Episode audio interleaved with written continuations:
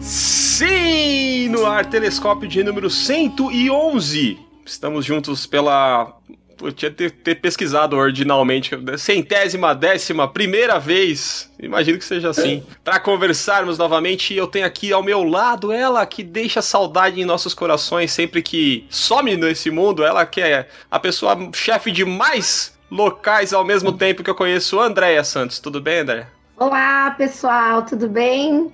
Bom estar de volta, mas volto sem saber muito, com o Hoje eu tava lembrando, parece que eu tô trabalhando com o Lucas, não sei, mas hoje eu me senti naquela raiz de quando vocês me convidaram para o programa de era. Não, a nossa ideia é fazer algo assim, sabe, pessoas normais que não entendem sobre o assunto perguntando sobre as coisas. Você eu hoje, né, de não saber muito é, e perguntar, como sabe, assim, para pessoas que não sabem nada do básico. Vamos fingir, vamos fingir que eu não sei nada, né? Vamos fingir que eu não sei. É. Vocês sabem que eu não sou dessa. Quando eu sei, eu sei. No caso hoje, eu não sei. Então, então é muito bom. Ou, ou quando você até sabe. Nessa aula. É... Ou quando você até sabe e você fica ouvindo a pessoa que sabe e fica assim, nossa, que maravilha. Lembra? Lembra? Saudades Marina Silva. então é um prazer estar de volta nessa aula. Hoje é aula. Já é aula. No telescópio. Você, você, já ouviu a voz aveludada de Rodrigo Quintana? Eu dou minhas boas-vindas a você, meu querido. Muito obrigado, Hernani. Sempre muito generoso comigo. Obrigado. Só quero dizer então... que ele não merece.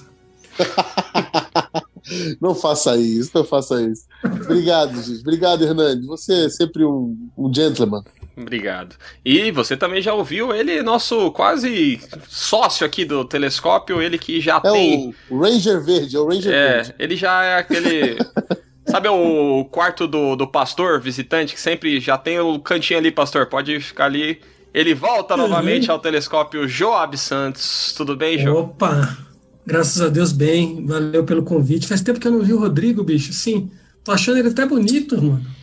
Obrigado, obrigado. Ultimamente ele tava mais acabadinho, ele tá bonitão. São hoje. seus olhos. Ah, agora eu tô, tô revigorado, tô, tô, tô, tô, vigoroso agora, tô vigoroso. Ai, Brasil! É mesmo? é que ele entrou. Tô fazendo exercício agora. É, tô, Muso tô, Fitness. Tô no programa. Legal, Muso Fitness agora. É, fez a barba, tá, tá nova fase. Uhum. Muito bem, recebendo também um convidado especial, Manuel Botelho, a quem eu dou minhas boas-vindas. Agradeço por ter aceitado o convite e peço que você se apresente aí para quem não te conhece. Oi, gente. É bom estar aqui com vocês no Telescópio, a convite do Rodrigo. Faz algum tempo que eu não vejo. O Joab deve fazer uns oito anos que eu não vejo. Por, Por aí. aí. Muito bom estar aqui com vocês. Sou Manuel Botelho, formado em Filosofia e Teologia, mestre em Ciências da Religião.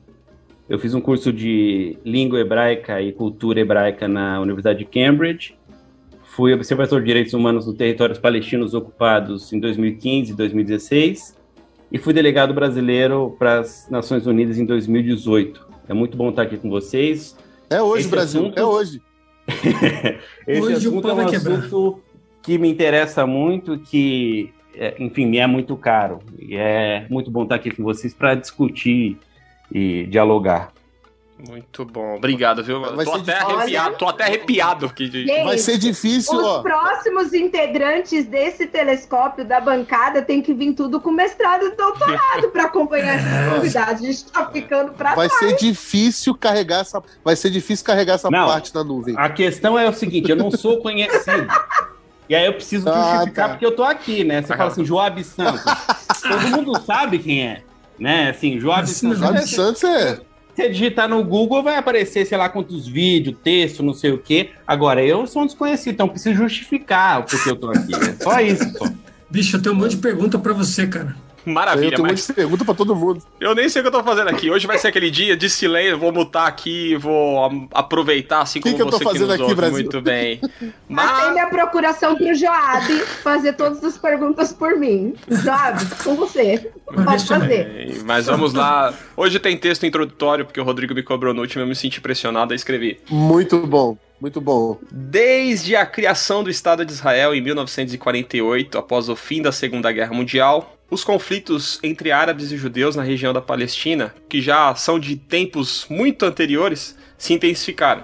Alguns períodos voltados ao diálogo, outros, como os recentes ocorridos, mais violentos e bélicos. Judeus e palestinos disputam posses, territórios, direitos, poder, e em meio a tudo isso pessoas sofrem e morrem em uma guerra que parece longe de se resolver em definitivo. Do Brasil, olhamos para a região com diferentes interesses: humanitário, político, social e também religioso. Jerusalém, sagrada para judeus, muçulmanos e cristãos, é parte importante dessa disputa.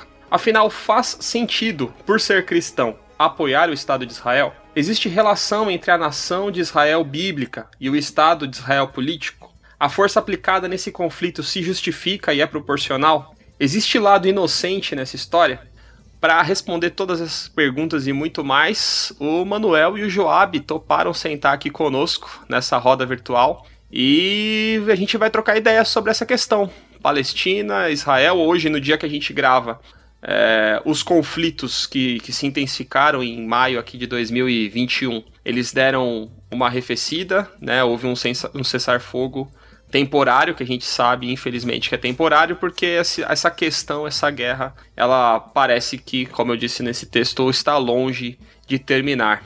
Então eu vou começar pelo Manuel, pode ser, Jô? Começar pela visita? Lógico, sim. É, Manuel já deu a apresentação dele e falou sobre o período que ele passou lá na Palestina, né? Morando lá, estudando e tudo mais. Então, a partir do seu ponto de vista, Manuel, que é muito mais muito mais é uma palavra estranha, mas que tem bastante subsídios de alguém que experimentou, que teve a experiência de estar lá. Como você observa esse conflito? Qual que é a, a sua observação sobre esse, essa questão da Palestina e o Estado de Israel? Bom, eu acho que é uma questão talvez um pouco complexa, mas com certeza uma questão com muita desinformação. Então a gente não tem é, informação suficiente sobre o que acontece, o que passa, é, o, o, que originou, a gente tem pequenos flashes sobre aquilo que acontece, mas não tem a história toda, nem do, ponto de vista presente, então daquilo que acontece cotidianamente com os povos no local, nem daquilo que aconteceu desde o início do século XX, final do século XIX. Então, eu acho isso muito importante a gente pensar um pouco na, na, Ninguém é obrigado a saber sobre tudo, mas uma vez que a gente quer opinar sobre alguma coisa, a gente precisa minimamente conhecer né? Então, é claro que dá para conhecer em loco, e esse, já vou deixar aqui, é um pedido das igrejas palestinas, dos cristãos palestinos, é venham e vejam. Esse é um pedido que eles fizeram ao Conselho Mundial de Igrejas lá em 2001. Né? E depois disso foi criado um programa de acompanhamento ecumênico nos territórios palestinos ocupados. Mas é, a gente precisa estudar e conhecer um pouco. Então, vou começar e o Joab pode interferir a hora que quiser. O programa é de vocês, viu? Deixar claro aqui, pessoal que tá ouvindo, a gente fala pra caramba. Esse programa a gente é meio mal educado, viu, mano? A gente intervém, fica discordando, mas hoje a gente quer mesmo ouvir vocês.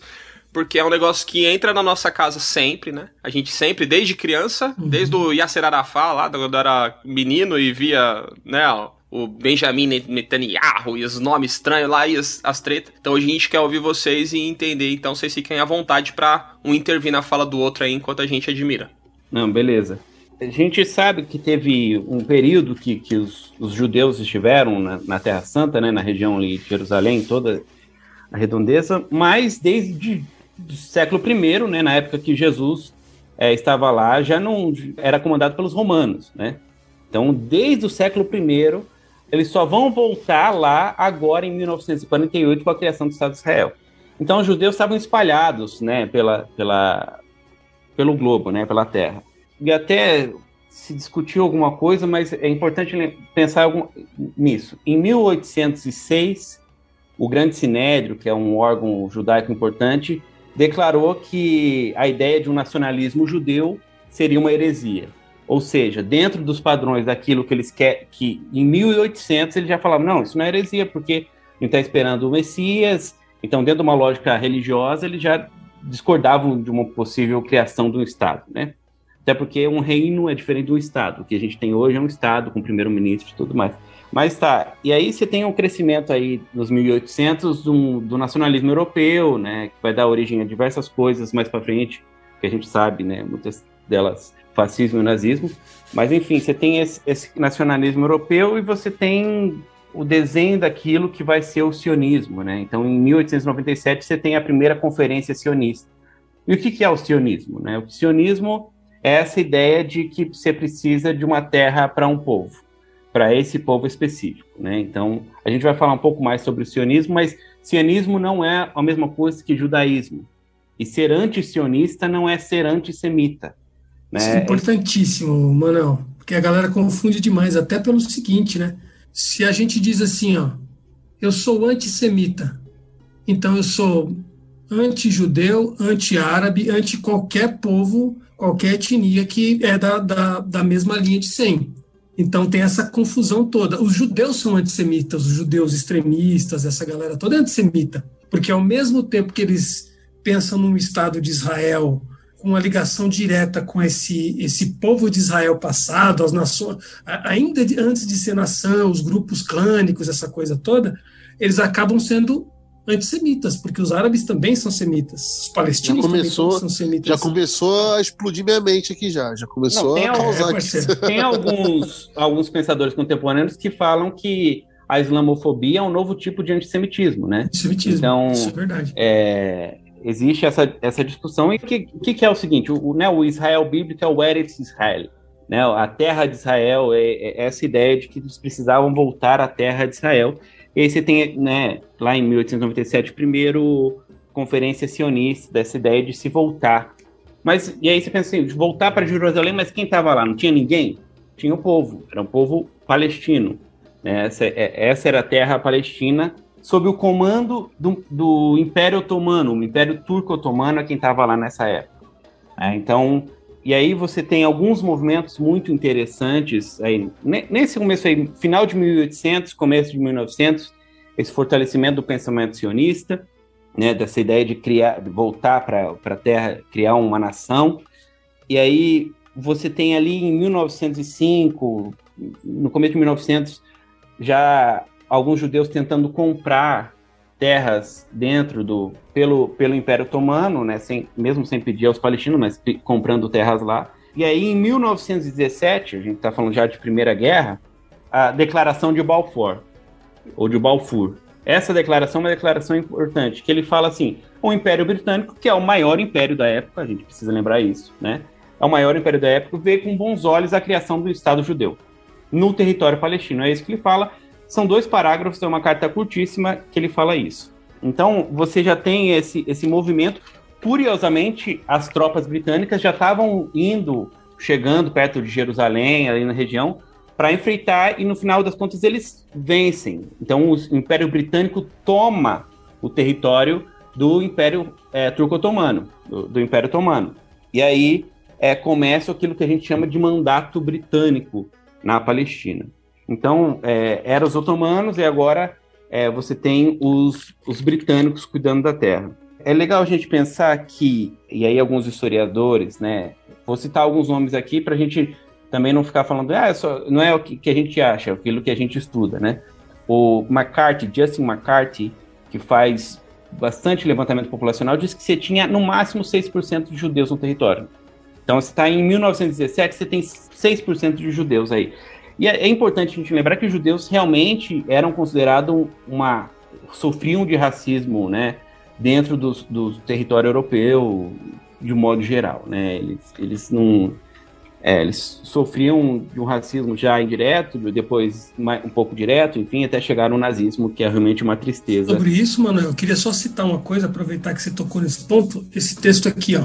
Hannah Arendt, Origens do totalitarismo, antissemitismo, imperialismo e totalitarismo. É uma baita livro, baita, baita livro. livro, uma judia alemã que depois vai para os Estados Unidos, que ela inclusive vai explicar no, cap, no primeiro capítulo do livro, que é antissemitismo, ela vai explicar isso que o Manuel está falando, é, detalhadamente. Como é que os judeus que, que são judeus da diáspora, que estão fora da Palestina, e estão em vários países da Europa, Rússia, Alemanha, Itália, França. Como é que esses caras vão ficar na condição de gente supérflua que pode ser morta pelo regime nazista? Como que é o processo, que não é simples, é um processo longo, de algumas décadas, um processo extremamente complexo do ponto de vista histórico, do ponto de vista político. O resumo da Hannah Arendt é que os judeus na Europa se tornam matáveis porque eles têm riqueza, mas não têm poder. Bem na hora que nascem os estados nacionais, os judeus financiavam. Um pouco antes, eles estão financiando tudo que está acontecendo na Europa. Eles, de certa maneira, uh, estão assim, eles são bem vistos pelos governos, porque eles injetam grana, mas não tem preocupação política, só querem a proteção da comunidade. Uma coisa que impressiona, porque a gente vai falando isso e explicou, explicando em sete minutos aqui, quase que dois mil anos de história, né? Porque é. se a diáspora foi ali no final do primeiro século, e aí a gente tá falando de 1900 e ainda eles vêm os, judeus se veem como uma nação dispersa, né? né? Aqui Total. no Brasil a gente não tem. Eu não sei Essa qual noção. seria o precedente, né? Porque, por exemplo, é que eu tenho. É, outro dia eu tava explicando pro, pro meu filho que meu avô era italiano, minha avó é, baiana, meu outro avô era filho de índia com escravo. Tipo, eu tenho quase todas as, as nações que existem no Brasil, em alguma, algum momento entrou na minha árvore genealógica. Mas para os judeus, isso, esse sentimento de nação, mesmo dispersa, ainda permaneceu muito forte, né? A, a ponto de motivar os movimentos sionistas, porque eles se viam como nações fora da sua terra e que sofriam de alguma forma perseguição.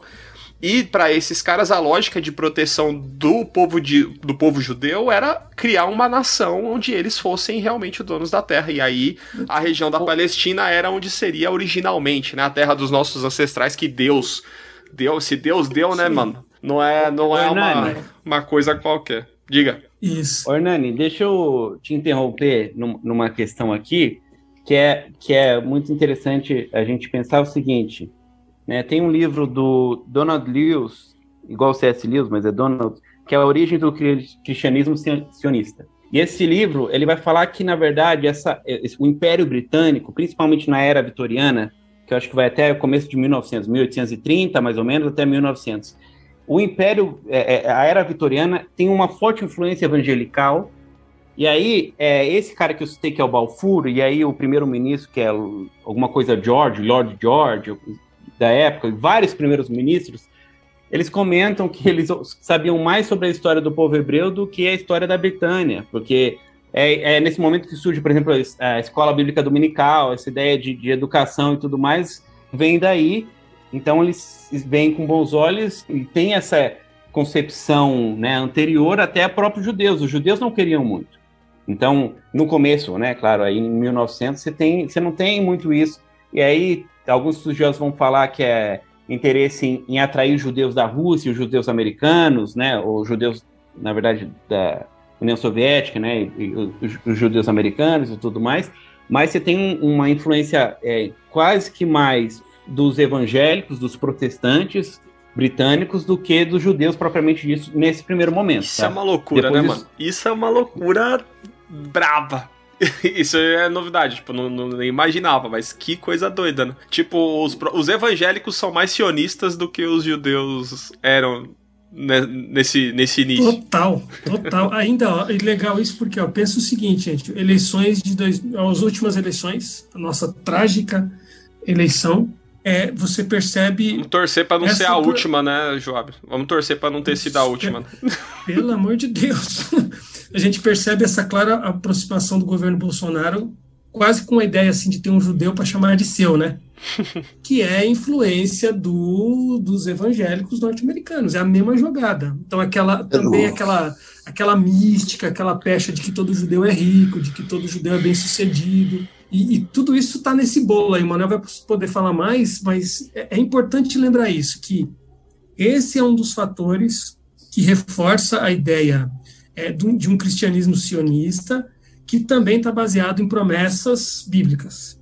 E aí é uma discussão para a gente fazer depois, mas eu quero deixar essa bomba aqui, que é o seguinte: esse papo dos negros falar que é isso aí, que o judeu tem que se converter e aí voltar para Israel e templo e não sei o que, aí Jesus volta a custo de sangue de criança, de idoso, de gente inocente. Pelo amor de Deus, eu não consigo. Então, existe também uma, essa questão também da, que eu acho que fala alto, pelo menos no, no Brasil, essa, esse fetiche que a gente tem com Israel, tem muito a ver com essa questão da religiosidade, né? De, de você buscar símbolos, trazer símbolos de volta, né?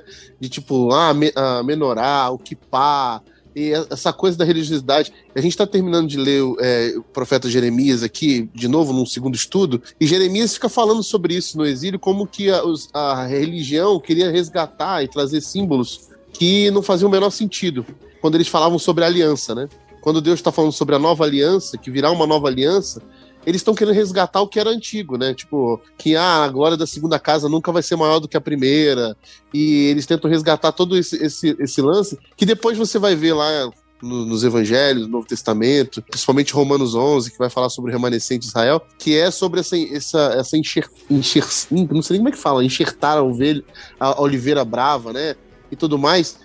E aí a gente, tipo, meio que esquece tudo isso e, e vive quase que o que o povo lá de, de, de Israel estava vivendo no exílio na Babilônia, resgatando é, símbolos e, e, A gente tem um templo de Salomão, cara, aqui em São Paulo. exato, exato, exato. Então, é, é bizarro, é bizarro. Manel. Pelo amor é bizarro, Deus, é bizarro. Demais. Com Mas pedras, o... com pedras vindas de Israel, oliveiras de Israel, do... oliveiras vindo do, do Getsemane. Com o próprio rabino Isso. maluco vestido de rabino. É uma coisa meio mística. Os caras assim, carregam a arca da aliança. Meio... Não, eu tenho, eu tenho amigo. É cabalístico, né? Cabalístico. Vocês que são mais. Eu sou formado em teologia, mas não sou teólogo, não faço, teolo, não faço teologia, né? Apesar de, da minha graduação.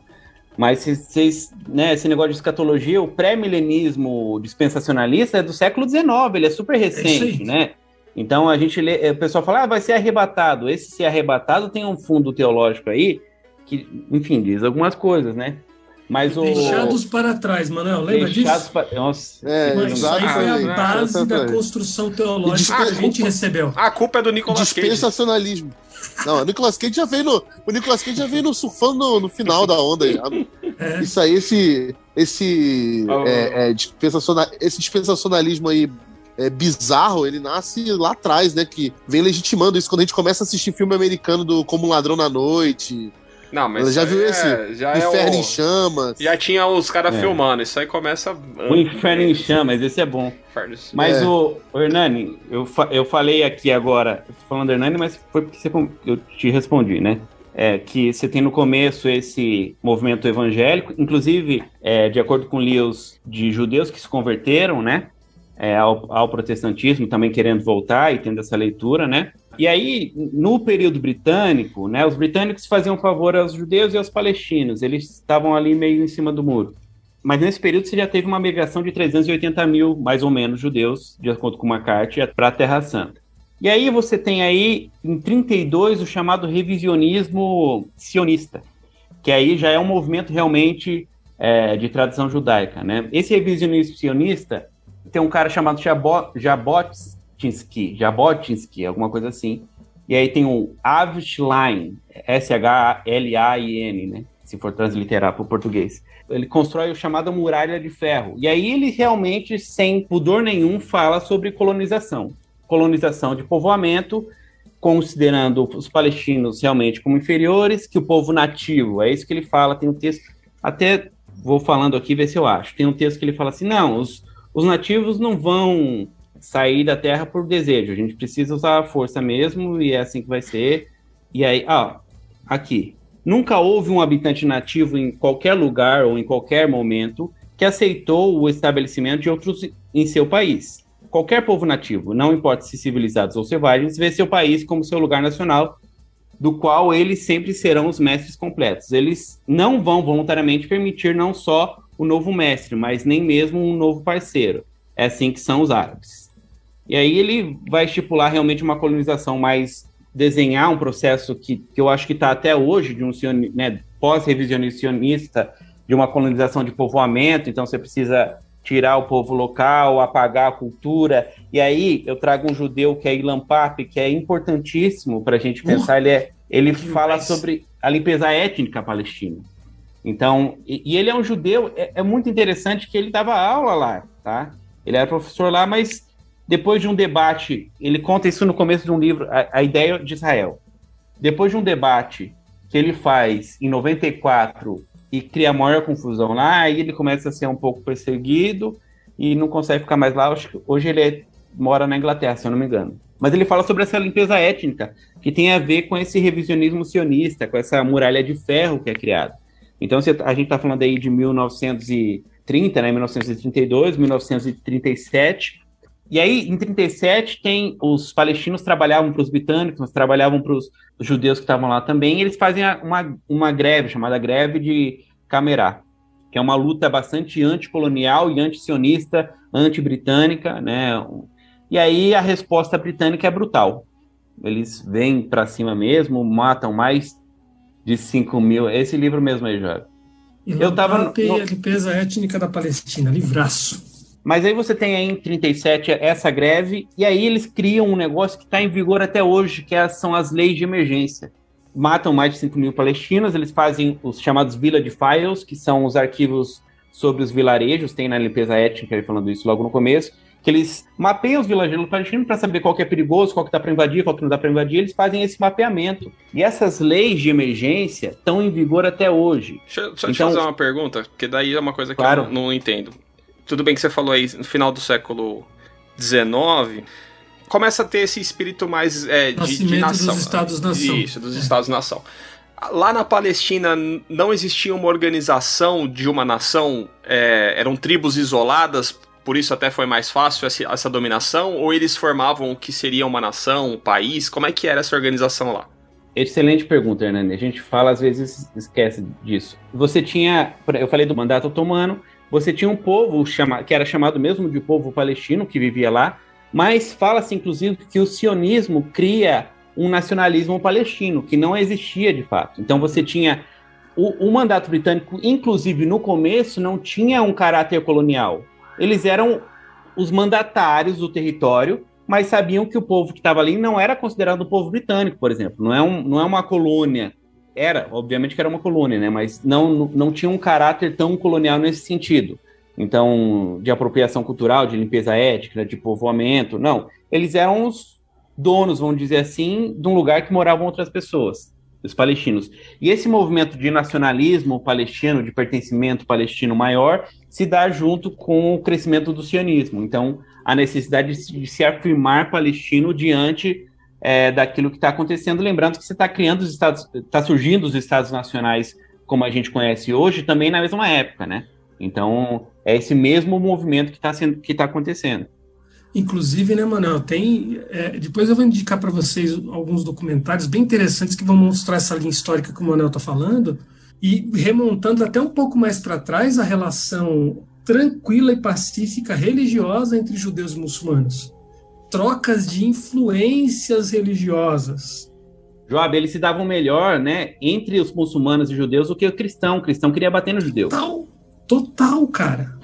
A relação era. É. E aí, eu, eu, por isso que, por isso não. Esse é um dos motivos, dos vários motivos que a gente precisa às vezes apagar um pouco a ideia de que é uma uma guerra entre Islã e judaísmo, porque ela Exato. não é. Né? Isso é uma cortina de fumaça, isso é uma narrativa que, que faz algum sentido para defender um ponto de vista, mas essa não é a realidade concreta. E aí, se a gente olhar, por exemplo, os países do Golfo, Emirados Árabes, a Arábia Saudita, esses países estão muito mais ligados a, a Israel do que a Palestina. Aliás, não tem interesse nenhum com a Palestina. Então, assim, não é. São países muçulmanos. É, né? essa ideia de. É justamente isso, né, Manuel? Porque fala Palestina, o pessoal logo associa pensando que a causa palestina é uma causa árabe. Ou que é uma causa islâmica, né? Ou que acho que é Ou islâmica. Não necessariamente. É, muitos ah. dos países árabes não estão nem ligando. Não, essas, é, é, é, que eu lembrei de uma coisa. A gente está em 37 e vai chegar logo na Segunda Guerra, né? Essas leis de emergência, como elas estão em vigor até hoje? O que acontece? Dentre as diversas coisas que podem acontecer, é, por exemplo, se ele é, entrar na sua casa para vistoriar a sua casa sem imaginar que você é uma, uma ameaça. Isso é, é, lei militar, lei de emergência, que foi criada em 37. Isso acontece até hoje. É sabido que a sua casa vai ser invadida por, em algum momento, em algum. Eles vão entrar lá alegando qualquer coisa. Colecionando jacarezinho outro dia. Tipo aí, isso aí, bicho. Tipo isso aí. Tem, tem, a gente importa muita coisa de Israel, metodologia, armamento bélico, estrutura, de, enfim. Mas é. E aí cê, pode acontecer isso. Você pode ser E aí um caso que aconteceu comigo que foi, eu não sabia que eu tinha cara de árabe até eu estar tá lá, tá? Eu não, não tinha essa noção. Sim. E a minha equipe, ela é, com quem eu estava lá, então eram suecos, finlandeses, né, suíços, então canadense, pessoal bem Passa euro... tudo por judeu europeu. Bem branco, pessoal bem branco mesmo. E eu não. Às vezes acontecia da gente estar tá, né, num, num restaurante, o pessoal falar em inglês com eles e virar para mim falar em árabe. Eu não responder. Mas eu tava com uma. Eu usava um colete para simbolizar que eu era um participante de uma organização internacional, né? Um dia desse eu tava sem. Eu tava com um colete e por baixo eu tava com uma jaqueta que era da mesma cor. Tô falando isso para falar das leis de emergência que estão em vigor até hoje. Com uma, uma jaqueta que era da mesma cor do colete. Então o colete ficava praticamente invisível. Era exatamente a mesma cor. Eu não tinha notado, saí, ué. E aí eu, eu, monitorava o acesso à educação de crianças de 3 a 12 anos. Crianças de 3 a 12 anos, na cidade de Hebron, para ir à escola de Córdoba, elas precisam passar por dois checkpoints. que são checkpoints? São lugares. Agora, quando eu estava lá, construíram uma catraca. Então, são catracas que as crianças passam, são vistoriadas. Em tese, não deveriam ser, então, mas às vezes são vistoriadas, às vezes são despedidas de ir ou despedidas de voltar. Enfim, passam por dois, assim, num, num espaço de 150 metros até chegar à escola ou elas podem dar a volta num quarteirão enorme, passar por dentro do cemitério muito mais longe. Não, não faz sentido. E eu monitorava esse acesso, principalmente professores, né? Os professores às vezes eram barrados, não queriam entrar, não davam licença, né? Agressão ao professor. Ali, na, ali no lugar tinha uma, uma mulher muito famosa, uma colona, e eu já vou falar o que é um colono, né? Um colono judeu. Ela segurou, no meu segundo dia lá, ela segurou uma criança no, pelo pescoço e falou: vai para casa né? Uma criança, sei lá, de 5, 6 anos. Mas eu estava monitorando o acesso. Essa coluna, enfim, tá lá por incentivos fiscais, a gente vai falar um pouco depois. Mas eu estava lá esperando as crianças saírem. E eu contava, né? Verificava se o tanto que foi era o tanto que voltou. E aí eu vi os soldados querendo sair do checkpoint. Três soldados, né? Meio bravos, querendo sair, não sei o quê. E tem câmera em tudo que é lado lá, né? Câmera de Israel. E aí, quando eu vi, eu achei que eles iam parar. Eu tava encostado, eu tava, encostado eu fiquei. E eu achei que eles iam passar por mim e falar com alguém e tal, e eles pararam na minha frente. Um ficou bem na minha frente. E se você procurar qualquer foto, você vai ver, eles estão sempre muito bem armados. É colete à prova de bala, é rádio, é fuzil, né? São... E pararam na minha frente e começaram a falar é, em hebraico. Eu falei que não falava hebraico. Aí começou a falar em árabe. Eu falei que não falava árabe. Aí ele falou: me dá o seu, seu RG, né? Seu ID. Eu falei assim: não, não tenho ID. Mas como assim? Você não tem bastante. E aí essa mesma cena, ele estava falando no rádio, apontando para a câmera, perguntando se era eu mesmo. Estava alegando que eu tinha jogado pedra em qualquer, sei lá onde eu tinha jogado pedra. Então, é isso que eu era uma pessoa que tinha jogado pedra. Eu falei, não tinha. Nesse momento, meu amigo é, tinha saído rapidamente, isso foi uma questão, sei lá, de 10 minutos. Meu amigo sueco chegou e falou: O que está acontecendo? Não, eles estão pedindo meu ID. Eu falei que não tenho. Ele falou: Ah, você serve o passaporte? Ele deu o passaporte dele, eu dei o meu. E aí eles lá fizeram aquela cena, é ele, não é ele, é o rádio, né? Vamos, vamos levar, não vamos levar. Eu, do jeito que eu tava, eu fiquei. Tava, obviamente fiquei com medo, mas do jeito que eu tava, eu fiquei. E aí é, eles devolveram o passaporte e voltaram lá pro checkpoint meio tristes até, meio bravos. o que é que acontece? Eu tinha um, um álibi de estar com uma organização internacional e ser é, brasileiro. Né? Então, Logo, eu acho que eles perceberam, ou foi para intimidar mesmo, a gente não sabe. Mas um palestino, se ele for maior de idade, ele pode sair, ser preso e ficar até três anos preso, esperando julgamento. Um homem palestino. E, e se eu fosse palestino, eu poderia estar preso.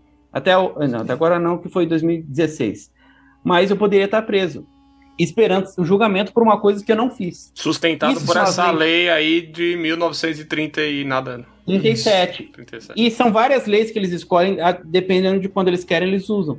Então isso, isso. é uma arbitrariedade absurda, mas que acontece com frequência. E a gente não sabe que isso acontece. Né? Não sei, mano, você sabe esse dado, mas conversando com uma amiga minha, Rawa, que é palestina, ela me deu um dado de 1.800 pessoas presas nesse, nesses últimos Final do Ramadã até agora, 1.800 pessoas presas, 50% entre, entre 13 e 18, adolescente, um mundo de crianças, acho que uns 15, 20% de crianças. Os caras aprendem criança, cara, assim, sem. Aprende criança do nada, mas o que, que a criança fez para aprender? Cara, Aí é que é importante lembrar isso aí, gente, que a gente não está falando. Eu nem gosto de usar a palavra conflito, porque conflito é o seguinte: conflito é outra conotação. Você tem ali uma ocupação que já funciona há mais de 70 anos, e você tem aí o, o bloqueio a, a, Gaza, que tem quase 15 anos, e uma população espremida no meio dessa galera, cheia de arma para todo lado, sem contar. Não sei se o Manuel chegou a ver isso lá, mas eu recebi um monte de vídeos de amigos. A galera, os extremistas sionistas de extrema direita, vestidos com a roupa que eles querem, com arma até os dentes, coleta prova de bala na rua, bicho. É, é assim normal. como Normal, se como se a gente decidisse aqui pegar, comprar armas, se tivesse liberdade para fazer isso, comprar arma e sair aqui. Não, é, é igual tá segurando Tirando. sorvete. É igual é se tiver com sorvete, você tá com tá armado, com fuzil. Você vai no mictório, você vai no mictório, o cara tá com fuzil nas costas, é, fazendo xixi. É isso aí. E é um civil, é um civil. É um civil, é um, cara. É um civil. Agora, é, mano, eu queria que você me respondesse isso, bicho. É, eu recebi um vídeo, dois vídeos, na verdade. Um vídeo da da irmã dessa minha amiga da Raua e um outro vídeo de um outro brother que está na Jordânia e eles dizendo o seguinte: quando começou essa, essa última onda aí, essa, essa escalada da violência, tinha muito judeu europeu armado na rua com colete. Eu até recebi um vídeo que a mulher está falando em hebraico com os caras e começa a perguntar para os caras: como é teu nome? Cadê teu crachá? Quem é você?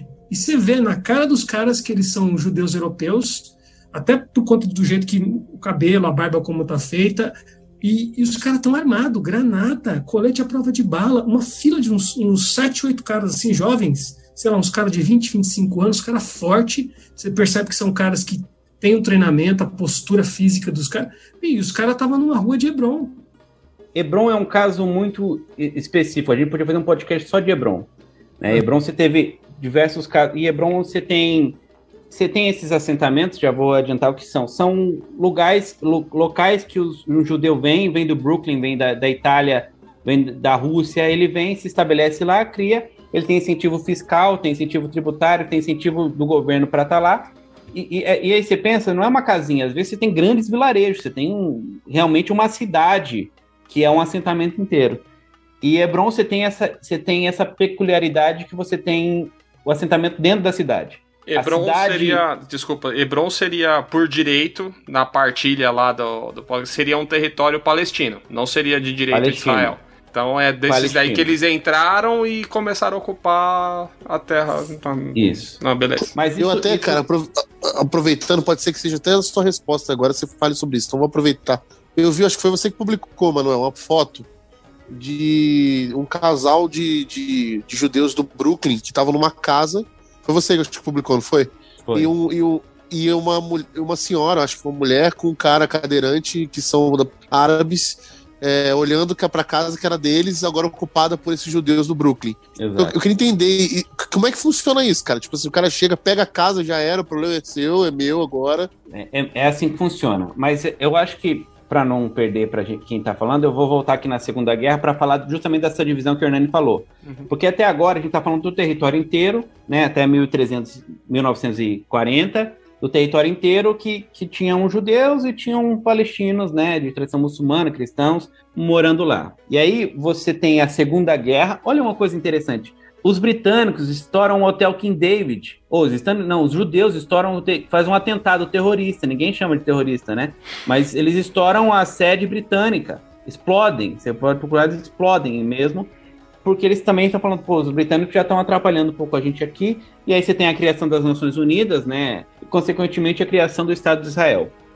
Essa criação feita, né? Você tinha 33% da população aí que foi migrando durante o mandato britânico, né? Até agora 33% era judia. E aí, a resolução 81 das Nações Unidas, que é a que estabelece o Estado de Israel e tudo mais, divide o território assim, em 55% judeu, 45% árabe e Jerusalém é, é mandato internacional. Quer dizer, 33% da população era judia, mas agora 55% vira território israelense. E aí não é aceito pelas populações muçulmanas que estavam perto, então Egito, é, Líbano, Síria, e aí começa o que os israelenses chamam de guerra de independência e os palestinos chamam de Nakba, que é catástrofe. Né? A guerra de independência de, do cara que chegou, vindo dos Estados Unidos, e quer morar lá e declarou independência. Né? Isso que ele chama de independência. Mas, e aí você tem essa Nakba. E, lembra que eu falei que foi 380 mil que, que, de acordo com uma carta, que migraram em 30 anos? Na Nakba, 700 mil palestinos perdem a sua casa, perdem eu seu vi um território. dado de 750 mil, né, mano? É, depende, entre 700 e 750 mil perdem a sua casa, seu território com a criação do Estado de Israel. Então você tinha a sua casa, baixa, baixa o decreto lá e sua casa agora, não, isso aqui agora é território de outro. Pode ir embora. Ah, só eles... para dar um exemplo, do, usando o, seu, o que você trouxe, mano, essa minha amiga Rawa conta a história do vô dela, que aconteceu exatamente na Nakba. É, ele recebe esse recado de que agora é o Estado de Israel e que eles iam fazer uma adequação no território e que em 10 dias ele podia voltar. Ele vai para a Síria, inclusive ela já era nascida, essa minha amiga. É, eles vão para a Síria, 20 dias depois eles tentam voltar e não conseguem mais. Mentiram, para muitas pessoas tinha essa mentira de que eles podiam sair e voltar em 10 dias. E outra, né? É assim, ó, vai em 10 dias, mas assim, não é igual quando o metrô vai e paga o valor venal da casa ali. É assim, vaza, junta suas coisas aí, sai. Pra onde você vai também, não sei. Isso é doideira, né? Tipo, se vira, mas eu achei legal dessa parada. É, legal não, né? A, a, curiosidade dessa guerra da independência de Israel, né? É que, tipo, ela aconteceu quase que no dia, né, que estabeleceu a saída dos britânicos, começou Israel já em cima de uma guerra dos outros povos tentando, e o quanto o financiamento dessa, da, dos, principalmente dos judeus americanos, né, para que eles tivessem recursos, porque era um estado que tinha um dia de vida e já estava envolvido numa guerra contra cinco, seis nações. Então, foi uma coisa. Hum, começou uma pergunta de uma pergunta de um leigo, talvez uma pergunta definitiva. Pergunta de um é leigo, tá? Então não riam da minha, minha pergunta. Qual o interesse real das nações apoiarem Israel e não a Palestina? Econômico? Depende. Não sei hoje, assim, né? Porque hoje é uma potência econômica e bélica. Não sei então, mas assim, eu até né? penso assim, esses, nesses temas econômico e tal, mas eu queria assim. É super tecnológico, é, mas assim, recente, se é né? Econômico, se é econômico, por que econômico? Entendeu? Isso que eu queria. Porque acho que isso é uma dúvida também, não só de, do leigo aqui, mas de várias pessoas assim. Por que não a Palestina? Por que Israel? Entendeu? Assim, o... Como que foi, né, que eles conseguiram esse poder? Eu, eu te entendo, também fiquei nessa dúvida. Quando foi? Porque hoje a gente consegue entender, mas é que já tem um Estado é, então, construído porque, assim, analisando... e, e, é uma potência econômica ibérica, mas antes... É, então, porque, assim, surgiu, analisando, né? analisando, tipo, a linha do tempo que o Manuel colocou, os judeus não tinham chance nenhuma, né, na verdade, na real. No Era começo, eles... não. É, então, eles, eles, era pra, pra ser uma nação, tipo, que ninguém Inclusive, ia ter interesse nenhum o Ilan Pape, na, na, na, nesse livro da limpeza étnica, ele fala que os palestinos começaram a ouvir um negócio de sionista, que eles estavam comprando, mas ninguém deu muita bola mesmo, assim, né? As possibilidades, assim, eu acho que essa resposta é uma resposta difícil de ser dada, mas o Reginaldo Nasser, que é um professor aqui da PUC, ele fala assim, tem uma questão que é simples, ninguém ganha nada apoiando, apoiando a Palestina. Então, você não tem é, benefício nenhum em apoiar a Palestina. E aí, quando foi criado o Estado de Israel, então você tem é, algumas coisas interessantes a se pensar. Você tinha é, um movimento sindical hebraico, judeu, chamado Hidas, Hidastrut, Hidas, alguma coisa assim, que é, queria formar um novo homem judeu. Então você tinha já essa ideia, e aí você pensa no ambiente de Guerra Fria, por isso você tem um apoio da União Soviética, você tem um apoio um pouco, é, enfim, de países que estão mais é, ao lado da União Soviética, um apoio dos Estados Unidos pensando, britânico dos Estados Unidos pensando na situação da Primeira e Segunda Guerra também. Então, se você pensar que você precisava derrubar o, Império Otomano na Primeira Guerra. Então, isso já é um dos motivos que para você to, tomar o lugar, né? Para você, enfim, incentivar e conseguir povoar, povoar entre aspas, com, um povo que pode ser, pode estar ao seu lado, pode estar a seu favor. Que aí você, você teve formação de milícias é, judaicas Inclusive, uma delas, Hishomer, dá origem a um grupo de, de judeus hoje em dia, jovens judeus, militantes, não sei o quê, enfim, curiosamente. Mas existia também um interesse local, então você tem, hoje em dia, a gente fala que Israel é um é a 51 estrela dos Estados Unidos, né? Uhum. E tem essa, esse discurso muito bem que vem do Império Britânico, mas também é, do, dos americanos de ocidentalização e moderniz, modernização. Então, assim, a, ali você tem tudo tudo camponês que não sabe fazer nada, e aí você tem ali no meio um lugar de inovação, disrupção, tecnologia, que é Israel. ainda.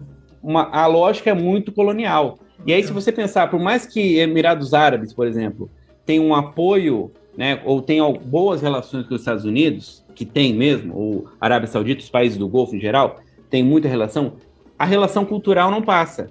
Então, eles não têm uma influência ocidental dentro dos Emirados Árabes. Isso é muito. Assim, obviamente que tem, mas não como em Israel. Né? Assim, às vezes, dependendo de onde você estiver, você acha que você está. Se você for num assentamento grande, você acha que você está no, no, subúrbio, no subúrbio de Nova York. Né? É, então... eu, eu me lembrando também do, das coisas que eu li, tem essa questão também de, por exemplo, na Primeira Guerra, quando os ingleses fazem os acordos, falam, ó, ajuda a gente aqui na guerra que eu te dou a Palestina. Eles prometeram isso para um monte de gente. Para os árabes, os árabes, eles foram lá e falaram: Ó, vocês ajudar a gente aqui, a gente te dá a Palestina. Falou a mesma coisa para os judeus. Então, você, quando você foi cumprir a promessa, você já ferrou, né? Você tinha dois caras que você prometeu a mesma coisa.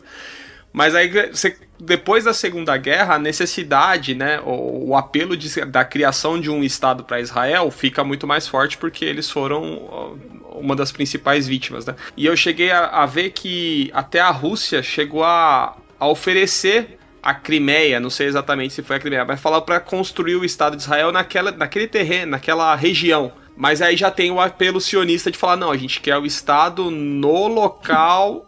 Não é um Estado, não é assim, ah, não, vamos desabitar aqui um, um cantinho aqui da Europa, coloco todos vocês aqui e crio o Estado de Israel. Só faz sentido o Estado de Israel na região da Palestina. Então cria todas essas tensões. Você precisa do apoio político de uma nação que está nascendo. Você quer ocidentalizar o Oriente. Você tem outras questões e até depois da Guerra Fria, da Rússia e dos Estados Unidos conflitando para ver que lado que, que Israel ia ficar. Porque tem até alguns movimentos é, muito ligados ao socialismo no, no começo de Israel e que, e que os Estados Unidos não, não apoiavam. E até esse começo do Estado de Israel teve muito mais apoio dos judeus americanos do que do Estado americano, que ficou meio neutro porque não queria tretar com os outros caras. Então tem muito um disso, tem questão religiosa, política, econômica, um monte de coisa. Um dos lugares possíveis e, também foi a Argentina. A Argentina, se não me engano, era um dos lugares para a construção do Estado. Eu acho que Uganda também tinha um local lá que eles pensaram. E, é... e, e parece que tem um, tem um lance é, turístico também, né? Porque assim, se você vai em Israel hoje, você tem ali um, uma, uma coxa de retalhos religiosa, né? Todas tem a igreja católica. É, a igreja católica, por exemplo, tem templos e locais históricos, assim, que dizem que aqui não, aqui é o lugar certo. É, não, é por isso lugar. que Jerusalém ficou como território neutro, né? Internacional. Internacional, é. não é, não é Internacional. Teoricamente, ele não seria de Israel, ele seria neutro, porque ninguém abre mão, né? Essa é a parada Mas aí, que tem jeito. Sim. Mas aí teve um outro, uma outra questão que é a Guerra dos Seis Dias em 67. Então, você teve em 64 a criação da, da OLP, a Organização pela Libertação da Palestina. A criação do Fatah foi pra, praticamente junto, e o Fatah se incorporou à OLP, que tem o Yasser Arafat, que todo mundo conhece. E aí a OLP foi criada em 64, o Fatah, e aí você tem a Guerra dos Seis Dias em 67, que pega um monte de país ali é, Síria, Líbia, Líbano, Egito, Acho Jordânia, que é a, a, a, Jordânia. A Jordânia. E aí é o seguinte, é um, um, ataque, é assim, o Israel venceu a guerra, fala assim que foi um chamado ataque preventivo. Então eles escutaram supostamente que o Egito estava bolando o ataque e eles atacaram primeiro. Essa é a desculpa que é dada. E aí eles venceram, obviamente, né? Você está dormindo, você recebe, começa a tirar, você tem que até se levantar e começar a tirar de volta, você, né? Já então, foi. já foi. E aí, sim, é, assumiu, o Israel tomou o controle de, de Jerusalém. Né? É aí, aí nesse ficou... momento, Manuel, que, que rola aquela. que é a confusão hoje que tem a ver com Sheikh é, Hará, aquele pequeno distrito que está sendo disputado, porque os palestinos já estavam ali, e aí eles se tornam é, meio que refugiados, e aí prometem aquele lugar para eles, tem um acordo com a Jordânia, no fim os caras não dão os papel para eles, eles ficam morando lá, e agora eles têm que ir no juizado em Israel para falar com um juiz israelense e pedir um papel para provar que a terra é deles. Ou seja, imagina, gente, o sofrimento dessa gente que tem que conversar, entre aspas, com o inimigo para receber do inimigo uma autorização para ficar na terra que é dele, mas que o inimigo diz que é dele. É uma. Tem uma coisa que o pessoal não sabe. Quando começou a se falar nessa coisa toda de save Sheikh Sheikh Jará, vamos salva lá o bairro de Sheikh Jará, eu ouvi algumas pessoas na internet dizendo assim: é, estão brigando por causa de quatro pessoas, de cinco pessoas, de quatro famílias. A galera não sabe que no mundo árabe ainda a lógica é tribal. Se você tem um sobrenome, debaixo desse sobrenome você pode ter 10, 15 famílias. O último número que, que me, me disseram era de 590 a 600 pessoas que seriam despejadas. Não sei se você tem esse número, Manuel, porque está ah, dentro tenho. dessa lógica. Mas essa lógica é muito interessante. Na época que eu estava lá, eu vi uma briga na frente de um negócio policial, porque de, aconteceu de alguém gritar, em caso de trânsito, assim, gritar com o outro. E aí uma das famílias, que aí vem a família, vem todo mundo, é tio, Sim. primo, todo mundo é, é família. Coletividade Essa, total. Né, várias. É, e aí eles vêm e aí vieram na frente da delegacia brigar com o cara porque tinha chamado e aí ofendeu a honra da família. Você não isso. brigou com o cara diretamente, você brigou com a honra da família. O e, de vergonha e honra, é isso aí, mano. E aí, Joab, foi isso mesmo. Foi, foi nessa época que você dividiu o território. Eles Legal. derrubaram aquilo que você tinha do, do, do, do bairro chamado bairro marroquino. Então você tinha um bairro marroquino ali para dar acesso aos judeus para o Muro das Lamentações. Tá? Então isso acabou-se um, um, dos bairros lá que era um bairro. Tem um bairro cristão, tem, né, tinha um bairro marroquino, sobrou um pouquinho dele. É, e aí eles acabaram com esse bairro para dar acesso aos, dos judeus ao Muro das Lamentações. Então, é, depois de 67, ficou feita uma, uma divisão que, em tese, é aquela que vigora até hoje. Que, tá? na então, verdade, que linha... vigora para os israelenses, né? O, pro, pro, não é que é reconhecido, né? É para eles. Jerusalém é a capital do Estado de Israel, indivisível, é deles, mas para a ONU, por exemplo, continua sendo neutro. Pra, teoricamente, para a maioria dos países, continua sendo tanto que as, as embaixadas ficam em Tel Aviv e não ficam em Jerusalém, porque Jerusalém não é a capital. Mas deixa eu fazer uma é. pergunta é, de quem não conhece a geografia local. Jerusalém, essa Jerusalém histórica, que é, tem esses bairros, qual seria a, a, o tamanho de, disso? Porque tem um bairro, é, é, do tamanho de São Paulo, do tamanho do, de Campinas, é do tamanho do. do, do é, qual a proporção, né? Porque para mim não, não, não, cabe, eu não entendo qual que é o tamanho dela, assim. Ah, alguém tem que dar um Google porque eu não sei mesmo. Mas. a gente cheio de costas, sei que é pequeno. É pequeno, em, em, geral é pequeno, assim. A gente não tem ideia, por exemplo, de quão perto Belém é de Jerusalém. Dá para ir uhum. a pé. Uhum. Dá uma hora a pé. No máximo, se eu não me engano. É o quê? Hebron... Um, quilô, um quilômetro quadrado ali de. Não, Dois. acho que é um pouco mais. A, tá. a, a cidade antiga é, é talvez é, é maior, é, não é tão pequena assim, mas ela é. Você tem o, o, o portão de Damasco, o portão. É, ela é, é, é, relativamente grande. De longe, se você olhar muito de longe, parece um castelo até. Uhum. Mas ela é, não é tão pequena, não é um, eu acho que é mais de um quilômetro. Era só a, título de, de curiosidade, amado mestre. Pode continuar, desculpa te dar palha. Não, não, eu, eu acho que aí você tem essas divisões, aí você tem um primeiro levante de resistência, que é a primeira intifada em 87 93, que, a, que acontece em Jabalaia, no, em, em Gaza. E aí você tem o surgimento do Hamas. Então, acontece. Intifada significa levante espontâneo, né? Intifada. E aí esse levante que é, ficou conhecido como Revolta das Pedras. Aí você dá um Google, primeira intifada e vai em imagens. Você vai ver crianças jogando pedras em carros blindados, tanque de guerra. Você vai ver a, a discrepância. É, foi um movimento muito mais cultural de desobediência civil e tudo mais do que, enfim, do que um movimento armado, de luta armada, né? Criou-se o Hamas. Curiosamente, inclusive eu acho que o Netanyahu falou isso há algum tempo atrás, o Hamas foi financiado pelo Estado de Israel. Por quê? Para dividir, né? Porque o Fatah e a OLP tinham um, caráter secular, eles não eram religiosos, né? Não, não, não tem um, um caráter. E o Hamas, com incentivo também de Israel, depois para eles foi um segundo, né, talvez um tiro que saiu pela culatra, mas é, o Estado, o Hamas surgiu com esse caráter religioso também, e de, contra o sionismo, e a enfrentar, e aí tem essas revoltas aí. É importante lembrar que, gente, que quando a gente ouve Hamas, o Ocidente é Hamas é um grupo terrorista, mas o Hamas então, é um então, partido eu, político. Então, eu queria, eu queria muito fazer uma pergunta sobre o Hamas. porque justamente por isso, porque há muita confusão sobre isso, né? E o Hamas, ele, ele, é, ele, é, ele é um movimento terrorista, né, um movimento de resistência palestino. É, eles têm um lema lá com a jihad e tudo mais. Mas eu queria saber, assim, é, esse Hamas é bem conhecido, a gente fala dele, tudo mais. Existe algum outro movimento terrorista é, desse naipe no, do lado judeu? Que, ou é tudo... É, no Estado meio... de Israel. É, o Estado inteiro. O Estado inteiro. Mas, mas o, o, Essa o Rodrigo, é uma treta que aconteceu é o seguinte: quando teve essa revolta, a primeira intifada, Jabalaia, que se estendeu para a Cisjordânia, isso é um negócio muito interessante. Foi aí que foi a primeira vez que isolaram, isolaram Gaza. Então, Israel controla água, controla saída e entrada, mas já foi o primeiro isolamento de, de Gaza, foi nessa época. É, e aí você tem o, o, o, Hamas, enfim, a criação, a, o surgimento do Hamas nesse, nesse, nesse movimento aí.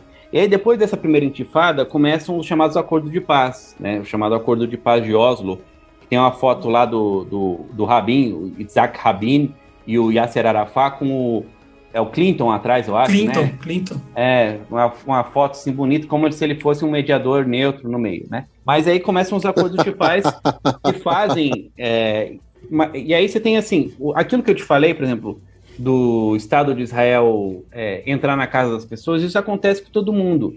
É sabido, é assim, eles tomam isso como verdade. O rapaz que atingiu 18 anos, a partir daí ele vai ficar um tempo preso. Se ele não foi detido ainda, né, nos termos lá do, ele vai ficar um tempo preso. Isso, isso é sabido. Que alguém vai entrar na sua casa em algum momento, vai entrar. É assim, é sabido. Então, assim, ah, que vão te impedir. Aí, olha, olha isso, tem uma mesquita diversas mesquitas, mas quem controla normalmente o acesso à mesquita é o soldado do Estado de Israel. Quer dizer, o palestino, na sua terra, para fazer o seu culto, ele precisa passar pela ordem do outro. Não, mas depois dessa explicação, eu quero fazer uma pergunta sobre a ONU, porque eu acho que é muito legal falar nisso tudo sobre a ONU e esses acordos de paz, porque eu acho que isso deixa as pessoas muito. Acho que muitas das perguntas, pelo menos que eu escuto, é, ah, mas não tem a ONU, não tem esses acordos. O que, que acontece, né? E eu acho que é muito difícil para as pessoas entenderem, e, e para mim também é, né? Porque a ONU, né, todas as recomendações, tudo isso não são obrigatórias, né? Então ela não tem essa capacidade de impor. Então acho que é legal depois, é, que no fim de tudo um... isso, eu...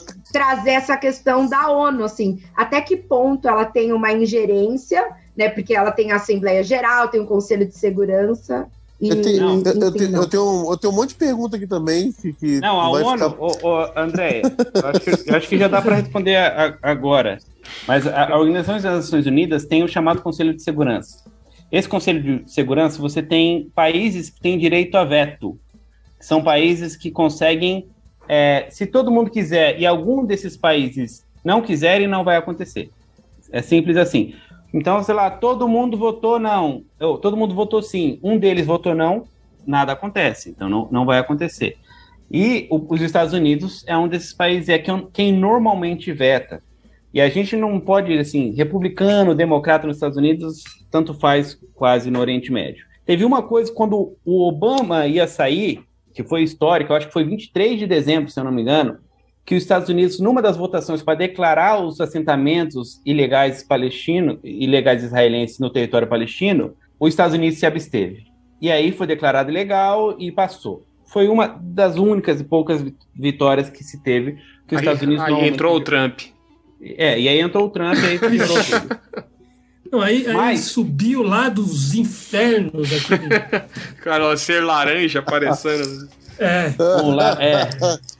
Apesar que, de vez em quando, ele. Enfim, é, era os Estados Unidos de, de, do mesmo jeito, no final das contas, né? Às vezes ele vai mais bonitinho, mas quase que é do mesmo jeito. Mas, em, em, noven, em 1990, com os acordos de Oslo e o Acordo de Paz, em 94, e aí é, dividiu-se o território, olha isso, em A, B e C. A é um território, um território que já era todo palestino, tá? Aquele recorte de 67.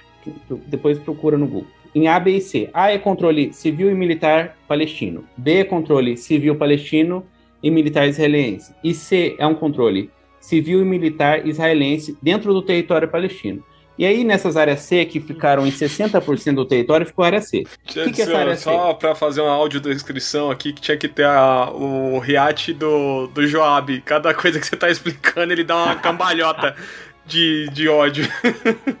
Cara, é demais, bicho. É, de desespero, porque, gente, é, é, por é isso, gente, que não dá bizarro, pra falar de guerra. É por isso que É não dá pra bizarro. falar É de guerra. bizarro. É por É isso que. Eu não dá pra que o- falar de é, Israel tá se defendendo. Se defendendo É, do quê, bicho? eu acho que é- 78% do território é dos que os caras estão mandando. O que melhor quem, define. quem entra, eu quem que sai. O que melhor resume esse podcast é a fala do Hernani pra mim quando eu sugeri o tema. Eu falei, ô Hernani, o que, que você sabe sobre o assunto dele? Eu sei que Israel é como se fosse o Anderson Silva e a gente é a gente. Lutando no octógono. Não, Israel contra Mas a é- Palestina, eu lutando com o Anderson, É. Anderson Silva e eu É vendado ainda. Eu tô. É, É, a, a relação, a relação é essa, mas a foto da primeira intifada, as total fotos da primeira intifada são a mesma coisa até hoje. É exato. E aí, se você jogou pedra, né? E eles, eles jogam pedra muito bem, tá? Eu fui quando Natal de 2015, nevou. Rapaz, que- é, era, eu só, só saía de carro, porque as crianças jogavam, faziam bolinha, mas machucava. né? Enfim. Mas é um parênteses aqui. Essa área C é uma área que ficou palestina de controle civil e militar israelense. E aí o que, que a gente está falando? O cara que tem a casa dele lá, ele pode receber uma ordem de demolição. Por quê? Porque a área C, a casa vai, de- vai demolir. Ele não pode construir nada nem cuidar da terra. e Mas você, ele aqui, e você aqui reclamando dos boletos que você recebe. É. Imagina receber uma ordem de demolição. Mas a ordem de demolição você nem recebe às vezes. Às vezes Não, soldado chega lá, escavadeira, né, bicho? põe no chão e tira uma foto. Ele falou: Ah, avisei. O vento levou, choveu, ninguém viu. Ah, levou, Nossa. chegar a escavadeira, você tem cinco minutos para ir embora. Só que nesse território C, ao mesmo tempo que se você não cuidar da terra, você perde a terra, porque a terra está improdutiva. Então, você não tem para onde correr, porque no, no território C, se você começa a produzir, construir, cuidar da terra, eles vêm e colocam um stop, stop work order, então uma ordem para você parar de trabalhar, depois vem a ordem de demolição e, e eles demo, demolem o que você está fazendo. Mas se você não fizer, eles vêm e tomam. Então você, você fica sem sair, seu território C. Olha, é- é- esse tipo de coisa são coisas bizarras, porque assim, em 94, você tem, em Hebron, você tem a o, o- lugar dos patriarcas, Abraão, Sara, tá enterrado tudo por lá. São oito. E aí tem uma mesquita, que é a mesquita de, ah, de Ibrahim, né, de Abraão. Então, é uma mesquita muito bonita, histórica, que tem lá. Tá enterrado lá, mas no fundo, né, tem em cima um, um negócio lá. E Ibrahim é importante para os muçulmanos também. Lembrando que para ele entrar na mesquita, ele precisa passar por um soldado israelense que às vezes não deixa ele entrar. Para ele praticar o culto dele, para praticar a religião dele, às vezes ele não pode Essa entrar. mesquita tá no território C, é isso? Então, é que Hebron teve uma outra questão que foi a divisão entre H1 e H2. Eita, pleura. É, Não, então Hebron, segue o baile. Hebron é especial, mas é, Hebron é como se fosse um AIT. Ai, mano, você tá jogando Ah, tá batalha naval. Tava- H1, É. água. É quase isso. Mas, é, em 94, e aí os relatos contam que os caras perceberam que os soldados não estavam lá e os que estavam não estavam querendo deixar ninguém entrar na mesquita. Tava um negócio estranho, mês do Ramadã. Acho que era fevereiro de 94.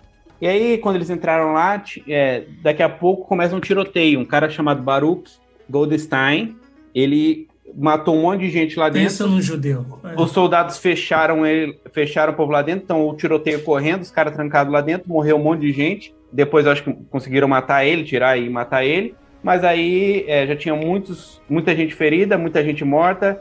E aí qual que foi a solução depois disso? Não, toque de recolher. 120 mil palestinos em Hebron ficam em casa, enquanto 400 judeus podem transitar. Segunda medida, divide a mesquita. Metade da mesquita agora vira uma sinagoga. Isso não tem, isso é limpeza étnica. Você está apagando É, a cultura, a história do local. Então, quer dizer assim, vem um, vem um judeu de- do Brooklyn, esse Baruch Goldstein é do Brooklyn. Muita gente do Brooklyn. Ele é do- era do Brooklyn, ele morreu, né? Ele atira lá dentro da mesquita cheio de muçulmano. A solução é prender os muçulmanos em casa, ninguém pode mais sair, e dividir a mesquita para virar uma sinagoga. Tudo em favor do povo Isso. israelense. É, e é, é, de novo, gente, é sempre a favor do projeto sionista, e vocês não podem esquecer isso, né, gente? Pensa numa situação dessa que o Manuel está falando, uma semana. Aí pensa nisso, dois anos. Agora pensa isso, 73 anos de todo tipo de violação de direito. Eu, eu vi, numa das vezes que eu estava em Israel, eu vi, cara, a senhora passando com a sacola de legumes e o soldado israelense meteu a mão no peito dela, parou, Cidade Velha. Parou, olhou a sacola, se tinha alguma coisa, não, não viu nada, só era para apurrinhar mesmo. A senhora fez lá um xingamento básico lá, e Rudim, e saiu lascando um árabe no cara. O cara pegou, tomou a sacola da mão dela, virou todos os legumes no chão. Os soldados, tudo adolescente, tudo adolescente, 15, 16 anos, dando risada. A senhora pegando as coisas do chão, eu fui ajudar mais uma outra pessoa, chorando de raiva. Chorando de raiva. Dava para ver no olhinho dela que ela estava com raiva. Aí você imagina uma pessoa dessa que perde a cabeça e xinga ou vai na direção do soldado israelense, ele é preso, bicho. Não sei se vocês já viram aquelas imagens de meninos dos, com os olhos vendados. Já viram isso? Eu, eu tenho que mandar para vocês. Vocês estão por fora, então, gente. Não, não vi. Os caras vendam as crianças. Hernani, imagina um menino da idade do teu filho, com o bracinho para trás, com uma venda no olho, sendo arrastado no, no meio de um bolo de soldado israelense. E o menino é levado, bicho, colocado dentro de uma viatura. Cara, só Deus sabe o que vai acontecer. E isso é assim, é, é ao bel prazer dos caras, porque tem essas leis que o Manuel falou. E aí tem uma coisa que a Hannah virou... vai, dizer, vai dizer a respeito do nazismo, mas que se repete no Estado israelense, que é o seguinte. Era isso que eu ia falar, parece que a história é, se. Se repete. Essa eu estava até tomando muito cuidado para não falar por todo o contexto, óbvio que a gente não pode né, usar isso e falar. Contemporizar. Né, porque uma é. grande violação, é. Exato, mas é, é como se eles estivessem fazendo a mesma coisa. Sabe por quê, André? Porque a lógica é totalitarista. O totalitarismo é. funciona nessa base. Ele, ele não escolhe o, o, a vítima dele aleatoriamente. Eu até Imagina, ia perguntar. Não é aleatório, é, é tá tudo muito bem amarrado. O cara, é uma questão étnica, é uma questão de colonialismo, tem várias questões. Então, imagina, gente, isso aí todo dia está acontecendo. Crianças sendo presas, mulheres sendo estupradas, tem de tudo. Segue o barco então, aí que eu já estou começando a ficar bravo. então, eu ia perguntar uma coisa que, quando você vai ler sobre esse assunto, você tem lá grupos inimigos, grupos amigos, grupos aliados né, da, da, da Palestina, e um dos grupos que, que mostram lá que são aliados, por exemplo, inimigos do Hamas, por exemplo, se você coloca lá, você tem lá é, as nações tipo Estados Unidos, Austrália, Nova Zelândia, né? é, Israel é como se fosse o, o menino mimado do, do, do, dessas nações mais poderosas do mundo. Mas, por exemplo, você vê no, no, dos inimigos também, aí eu não consigo entender, me, me, me ajudem também, talvez eu tenha perdido isso na lógica que tem lá o grupo que eles chamam de salafistas, jihadistas e o Fatah. Dizem que são inimigos do Hamas. Faz sentido isso ou tô falando besteira? Porque quando você vai ver, vai ver os salafistas, por exemplo, e os jihadistas, eles são parte do Estado Islâmico. É então, é isso um, tô falando besteira? Tem uma coisa que a maioria esmagadora dos muçulmanos que eu conheci eles sempre gostam de deixar uma coisa muito clara: o Estado Islâmico não é islâmico. O Estado Islâmico não representa a religião islâmica. Isso eles gostam muito de cara, falar. isso é muito importante ser falado, cara. Cara, então, é a mesma coisa que a gente. Não me chame de evangélico, por favor. Eu não sou terrivelmente evangélico. Não, nome de Deus. Então, mas, mas isso é, é assim, é quase que eles quase que começam a, é, a primeira, uma das primeiras coisas que se fala, não, o, o Daesh, né, o, eles não representam a religião muçulmana. E aí, obviamente que é, porque se fazem leituras e a gente sabe, né, tem diversas interpretações que a guerra não é essa guerra, não é guerra de briga, é guerra de você contra si mesmo, de se tornar uma pessoa melhor, é uma luta interna, não tem nada a ver com guerra armada, são interpretações, e aí o Daesh faz a, a interpretação deles. O Fatah não tem um caráter religioso e o Hamas tem. Eles são. Fatah é totalmente secular, né, mano? É, e o Hamas é sunita, né? E aí eles têm disputa mesmo além da disputa política, né? Nas eleições 2006 o Hamas ganhou para em Gaza de novo. Ah, é porque o Hamas, o Hamas também tem um, um, um caráter assistencialista muito forte, tá? Eles caridade eles, total.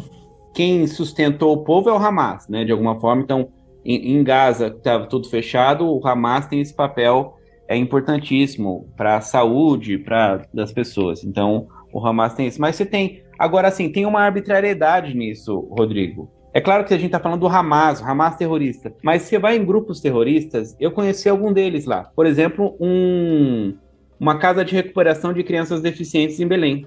Foi considerado um grupo terrorista. Por quê? Supostamente alguém tinha uma, uma ligação com Fatah, com Hamas, seja lá com quem foi, e aí um lugar de crianças que estão em situação de bastante vulnerabilidade física e mental, os, os soldados podem entrar lá é para vistoriar e quebrar tudo, e, e acontece.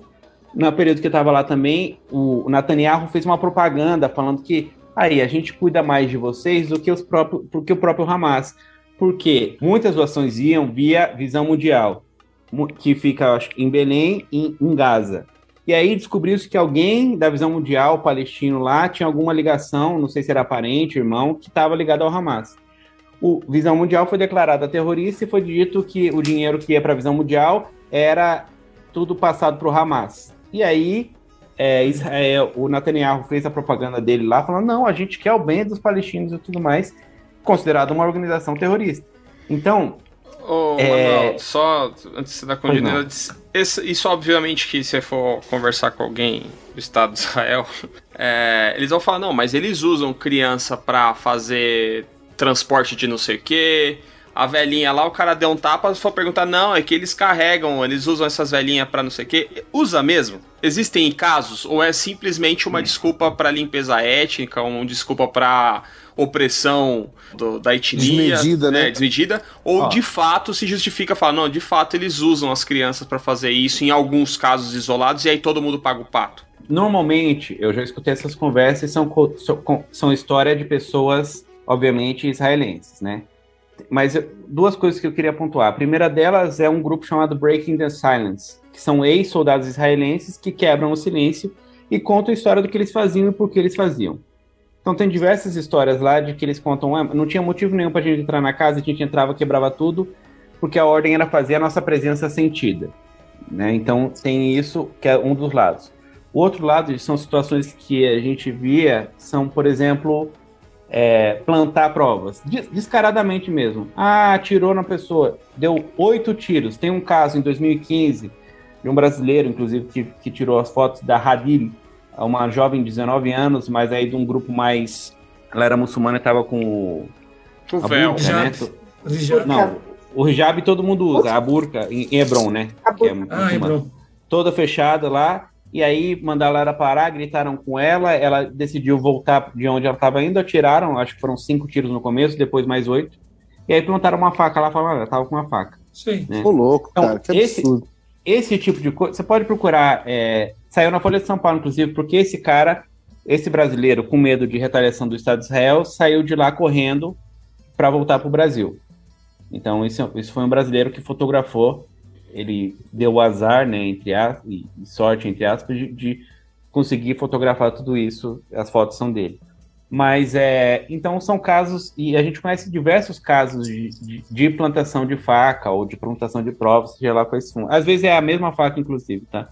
É, isso se encontra também. Se existe esse caso, esses casos, eu realmente não sei. Existem casos, por exemplo, de ataque de faca de palestinos a israelenses. Isso existe. E normalmente se sabe que esse ataque também é um ataque suicida. Então, eu ia falar isso agora, cara.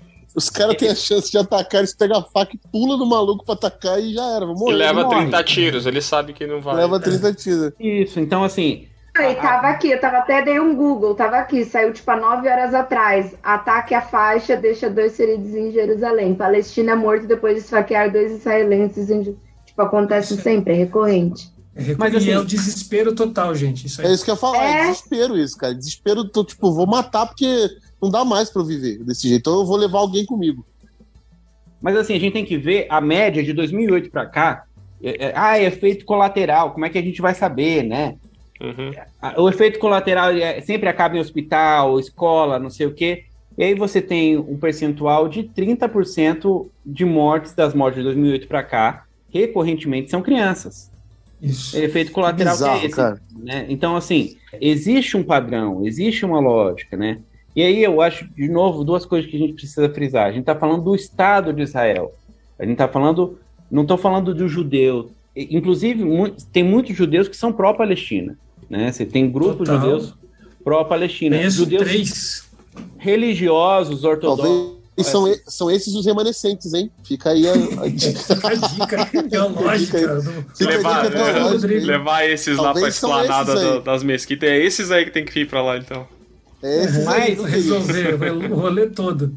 O, a, o isso, que, isso que o Manuel falou é muito importante, gente, porque assim, ó, não sei se vocês sabem, mas existem judeus palestinos. Judeu palestino. Você tem muita gente que é filho de mãe judia e pai árabe. Porra. Aliás, Não, se você for, eu imagino aqui, se você for viver, é, for lá e ter essa experiência que você e o Manuel tiveram, Jô, com certeza você vai ver uma galera lá que deve lutar, entendeu? Que é judeu e que deve lutar a favor dos palestinos. Sim. Deve ter grupos e grupos de gente que vê as Tem um grupo chamado um grupo de judeus ortodoxos chamado Naturei Carta. Naturei Carta é um grupo pró-Palestina que aparece em todas as manifestações a caráter, aqueles judeus europeus ortodoxos com aquele chapelão aqui, estão lá segurando a bandeirinha de Israel com o Kifé lá de boa e uh, Jewish for Peace é uma ONG israelense, fera também, super envolvida com... Porque é, um, é uma coisa que pouca gente sabe, acha que... Best-selling. É, Best-selling, por exemplo, pensa então, que é uma, é uma, coisa assim, preto e branco, não é assim, gente. Então, isso é uma coisa que eu queria tocar, que talvez a gente pode até caminhar para o final nisso aí. Antes de ir para o final, deixa eu falar uma coisa que senão eu vou esquecer. Fala. André precisa saber disso. Fala o seu nome todo para mim, André, por favor. Que eu tenho uma revelação para você. Ai, meu Deus. Processinho, processinho. Andréia. Processinho. André. Tem um processo. Andréia Cristina dos Santos. Santos. Santos é sobrenome de judeu, de cristão novo. Judeu que fugiu da Inquisição, 1496. As maiores colônias de judeus no Brasil são no Nordeste. Pernambuco, Paraíba, Maranhão e por aí vai. Muito possível que a senhorita seja descendente de judeu, viu? Olha! Aí, ó. Estamos sabendo. Partiu Tem que fazer minha arte. Partiu, Partiu Partiu Terra Prometida. Ó, olha os Leva o Manuel pra te proteger. Chegar lá, chegar lá no assentamento falando, eu quero meu terreno. Mas, ô, ô é. Rodrigo, é, eu sei que você quer fazer uma coisa para encerrar, que você já estava cochilando, mas é. eu tô preocupado com a hora mesmo. Não, é, mas uma coisa assim interessante sobre ah, ir para lá. A gente tem que tomar cuidado porque você tem diversas caravanas indo para a Terra Santa, né? Só que essa narrativa que é feita aqui, ela também é feita no local. E muito bem desenhado e muito bem feito. Então você tem guias que vão te falar assim: ah, a gente não vai para lá porque a gente está protegendo você.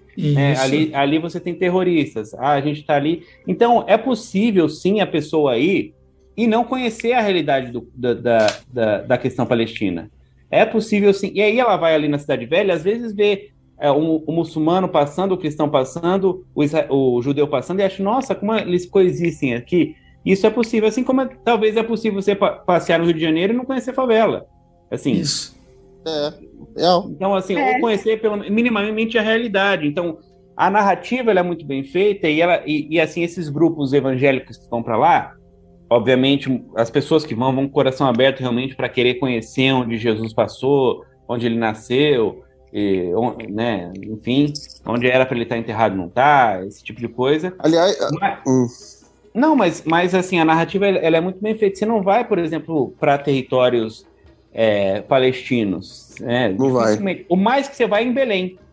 É ainda assim muito bem guiado, muito Isso. bem escoltado. Vai passar na, na, na igreja você tem da, vias da, que são de, na, da natividade. Da natividade, acabou. Você tem vias que são só de judeus, só de israelenses, perdão. Via, e aí você usam essas vias e aí não conhece mesmo a realidade, mas então, eu acho até que você falou aí, muito bem falado, do, usou a minha, minha terra natal como exemplo, meu querido Rio de Janeiro, mas há um, muitos paralelismos nessa história aí, cara, que dá, dá pra gente fazer várias análises em relação às narrativas que são criadas a respeito das favelas, das posses e tudo mais.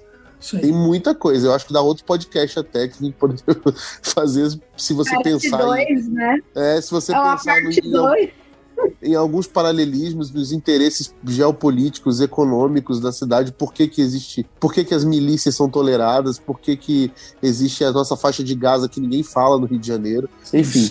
E, e isso faz o meu gancho para o que, que, que eu tomei aqui essa fala que é do Hernani da gente caminhar para o final, mas é porque eu sei que isso vai dar ainda uma, uma conversa que é assim, por que raios nós não sabemos a história completa? Por que raios a gente não sabe disso tudo que a gente disse aqui hoje? não conhecemos essa narrativa de que há uma opressão nesses assentamentos e que a Palestina sofre, por exemplo, com um poderio israelense que é descomunal, covarde e sem sentido em várias coisas. Várias coisas aqui, meu estômago revirou. Entendeu? Eu, eu, eu nem eu não consigo nem expressar aqui o sentimento que dá, porque você vai.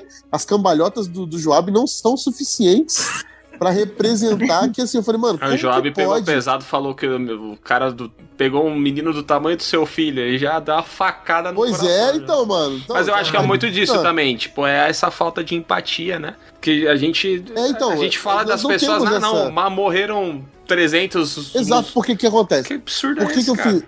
Então, por que, que eu faço essa pergunta? Porque, por exemplo, quando eu leio e vou estudar e eu percebo, por exemplo, que há uma diferença entre Estado Islâmico e Hamas e terrorista e terrorista de lá e de cá, e a gente começa a perceber algumas diferenças, a gente já não coloca toda a farinha no mesmo saco, entendeu? A gente, não, a gente tá começando a descrever agora as pessoas como pessoas independentes, movimentos. Senão a gente. Por que, que a gente fala do, do- da Palestina? A- o leigo pensa o quê, cara? Ah, é o Estado Islâmico, é terrorista, é tudo. E, cara, não tem nada a ver, entendeu? É isso que eu tô falando. Então a gente pensa Israel pobrezinho, são os judeus que sofreram, é o povo de Jesus, entendeu? Há essa, essa, essa conotação que as pessoas não conhecem por falta de empatia, que não é gerada porque nós não temos essa, esse esclarecimento. Não Essa chega conversa, até nós isso. Essa conversa, esse esclarecimento, essa Mano, Qual foi a informação. última vez que você teve uma conversa na igreja do ponto de vista geopolítico? Pois é, então. Pensando Israel, eu tenho- ó.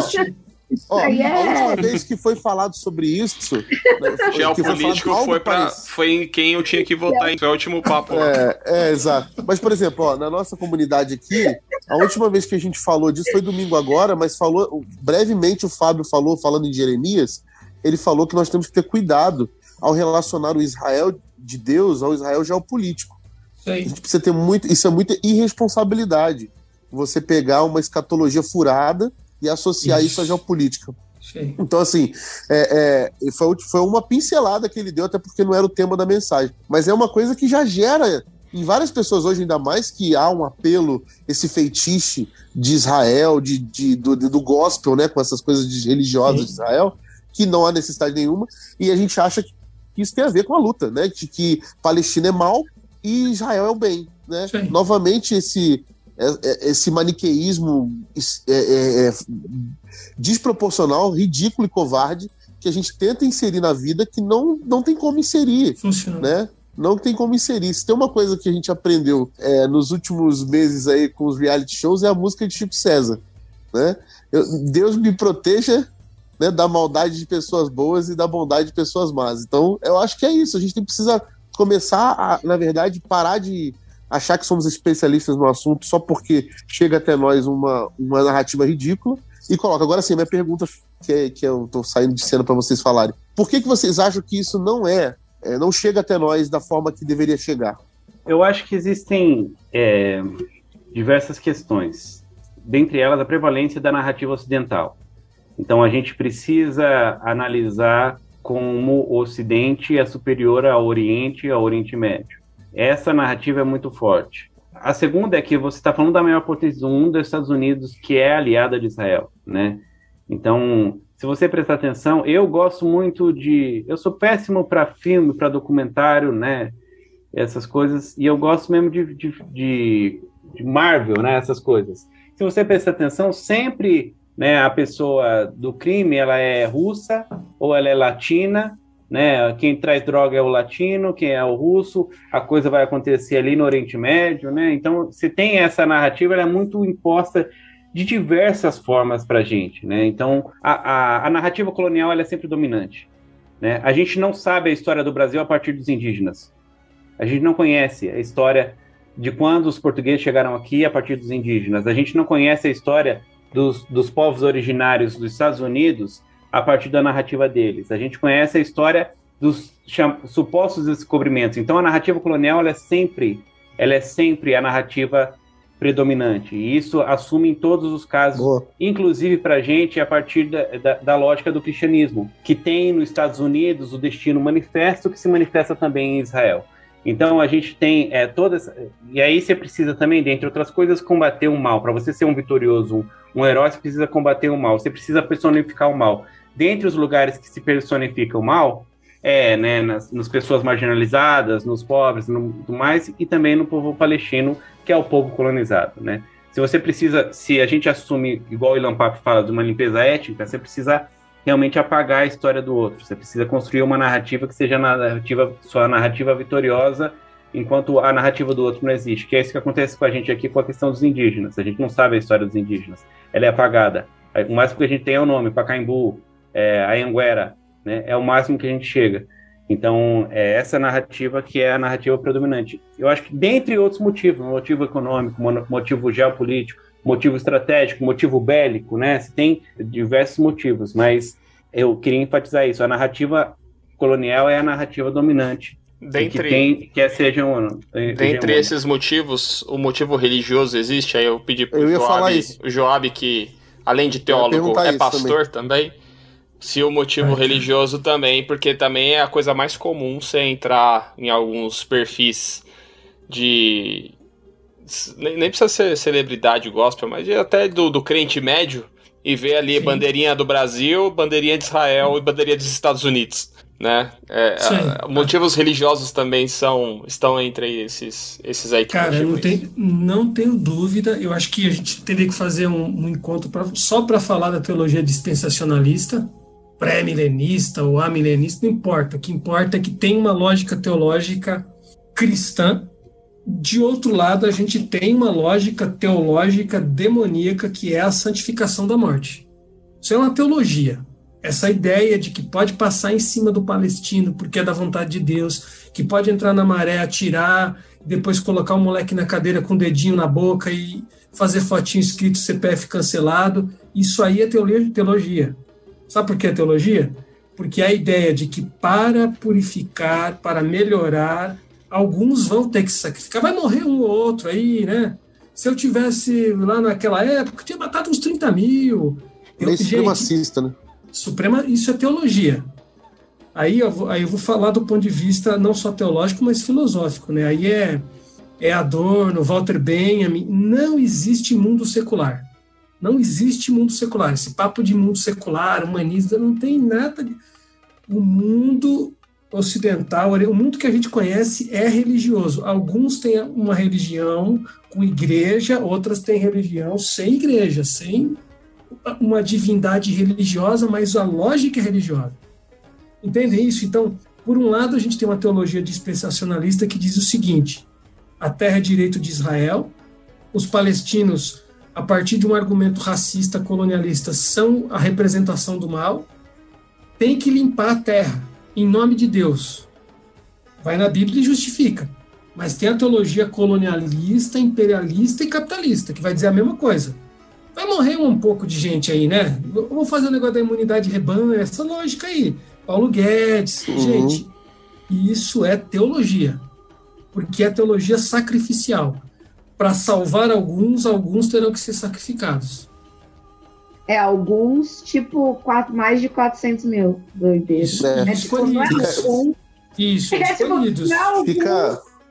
É, sabe o que é, é, assim, de, de tudo isso, né, do pouco que eu posso falar, mas assim, falando da pessoa, de uma pessoa leiga que sou, mas é, de tudo que eu já vi, de, não, de ler e essas coisas, é impressionante desde o início né, das civilizações que a gente foi tentando né, ter uma evolução do ser humano, mas é impressionante como as bases de tudo isso permanecem desde o início das civilizações, que é poder, denomina, é, poder, dominação por causa do território, isso. aquele poder de território, e agora essa questão dessa religiosidade enraizada, assim, por mais que a gente tenta fugir, né, que sempre tem aquelas coisas, ah, não, não é isso, é, é muito, sabe, esse é fundamentalismo religioso, independente do for, se é cristianismo, se é. Se, independente. E, talvez, é, e, a, e, a, história se repete em, tipo, em diversas nações, assim. E tipo, não até... acaba nunca. Tipo, é muito doido isso. Eu até tipo, fiquei impressionado quando o Netflix lançou aquela série Messiah, que era o, o Messias árabe, né?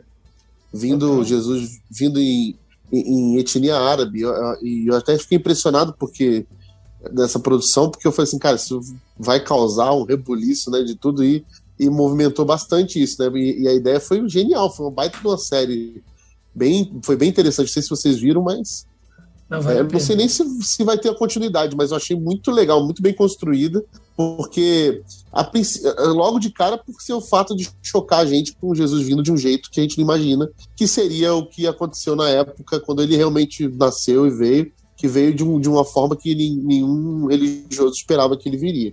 Né, de, um, de um lugar que ninguém que esperava que veria o Messias e tudo mais. Então, há de se perguntar se hoje, na, na, se viesse hoje, se fosse um outro podcast que a gente fez, né? O, o Jô e, e o gente fez um 2 agora, o capítulo 2, mas é isso, se Jesus viesse hoje, talvez, com certeza teria uma etnia um pouquinho mais parecida com a do, com a do Joab, assim, meio mudo, meio... Não, eu digo mais, hein, cara. Eu lembro que eu, na época que eu trabalhava na IBAB, uma criança me perguntou eu, alguém precisou de uma ajuda no, no, trabalho com as crianças e aí eu fui lá correndo dar uma aula para as crianças. Tipo assim, do carro para chegar no auditório das crianças, eu pensei em um texto e fui elaborando, andando um pouquinho mais devagar. Eu lembro que no final uma criança me perguntou assim: Ô Jô, se chegar assim, tipo uma polícia, um exército, alguém com arma, e atirar numa pessoa, é, e essa pessoa não tiver feito nada de errado, com quem que Deus está? Com a polícia ou com o cara que tomou o tiro? A criança me perguntou. Nove anos. Aí eu lembro que eu respondi para ela: Deus está sempre do lado do oprimido. Por mais que a religião diga que não. Deus vai sempre morrer no corpo do oprimido. Então, essa, essa, essa lógica triunfalista, gospel, evangelical, especialmente agora depois de 2018, que Deus, Jesus está atrelado com arminha, Jesus está atrelado com essa moral que não suporta, é uma moral assassina porque não suporta o corpo do, do homoafetivo, não suporta ver a felicidade do, do negro, não suporta ver a vida em paz do cara que não quer saber de religião e quer matar Deus está do lado dos caras que são mortos injustamente. Não, não se importa com a vida como um todo, né? Que eu acho que é o pior de tudo, é não Cara, se preocupar com a vida. A vida. É tipo, a vida tá como bem. valor maior. É, é... Tudo bem, ah, não, é tudo quê, bem. Porque, porque, essa vida é do outro. É a vida do outro. No fim, gente, é, é a minha tese. Um dia eu vou escrever um livro. A pergunta mais importante do mundo. Onde está o seu irmão? Não, pô, isso é maravilhoso. Porque você lê o Contra o ódio. Sim. Contra, o ódio, ódio, que ela começa exatamente nesse ponto, que é a pergunta que, que é onde está seu irmão, Deus faz, que Deus faz, Deus faz para Caim. Caim fala, eu, sou eu, por acaso, o guardião do meu irmão? E a resposta é... Você... É, e sabe o que? Sabe qual é a palavra? E é, isso é uma bomba para o israelense, sabe por quê? Que... Porque a expressão é shomer ahi. Shomer é guarda. Uhum. E no mundo israelense, hoje, no geral, guarda é militar. Guarda está empoderado com arma, com lei, para matar. E na teologia de Israel, na teologia bíblica, guarda é cuidador. É, e, é cuidador. A, a, mesma lógica na, na, na, parábola do bom samaritano, né? Quando Total. Jesus fala assim, e aí, quem é, que ele, que ele, na resposta de Jesus, é uma pergunta, né? Quem foi o próximo dele? E o cara não responde, né? Ele não fala quem foi, ele fala assim, ah, esse que ajudou, então, fala e faço o mesmo. Então, assim, é bizarro, né? Tipo, de, desde o início, você vê Deus e Jesus ali mostrando pra gente assim, ó, é, é aqui, ó. Vocês não têm, vocês não têm para onde correr, é o próximo. Vocês não vão conseguir encontrar sentido, significado se vocês não forem é, a segunda unidade plural do universo. Não vai ter jeito, vocês vão ter que caçar. E mais, é, Rodrigão, não é moral. É isso que você está falando, não é moralidade, é ética. É exato, é ética. Ah, o, o, o, Sermão do Monte é totalmente ético, muito mais ético do, do que doutrinário. Total, esquece é. doutrina. Mas aí, só é. para arrematar essa, essa questão aí, esse Israel faz essa, essa separação de uma maneira bem pedagógica didática, o, o Jô e o Manuel também. Por que, que esse Israel Estado, a gente não pode olhar para ele como o Israel é, bíblico de, de Deus? que talvez seja isso que choca, por exemplo, um, um, um evangélico ou um católico ou um, um, crente médio aí falar, não, não posso ir contra Israel, porque Israel é a nação. Eu, isso aí eu lembro, cara. Eu era adolescente, sei lá, junior na igreja, na EBD, e falou: ó, Israel nunca vai perder a guerra. Nunca vai, porque Israel é a nação que tem sobre eles uma promessa. Eles podem fazer o que eles quiserem, porque Deus vai estar do lado deles. Por que a gente não pode entender esse Israel Estado de hoje com confundir com esse Israel que tem a promessa sobre si de Deus? Acho que é o Joab melhor pra falar disso. Essa parte é não, área, né, eu não, não é minha área, eu não acho que porque Deus falou, a, a minha resposta sincera assim, Deus falou vai lá para Abraão e toma a terra, não é a resposta, desculpa.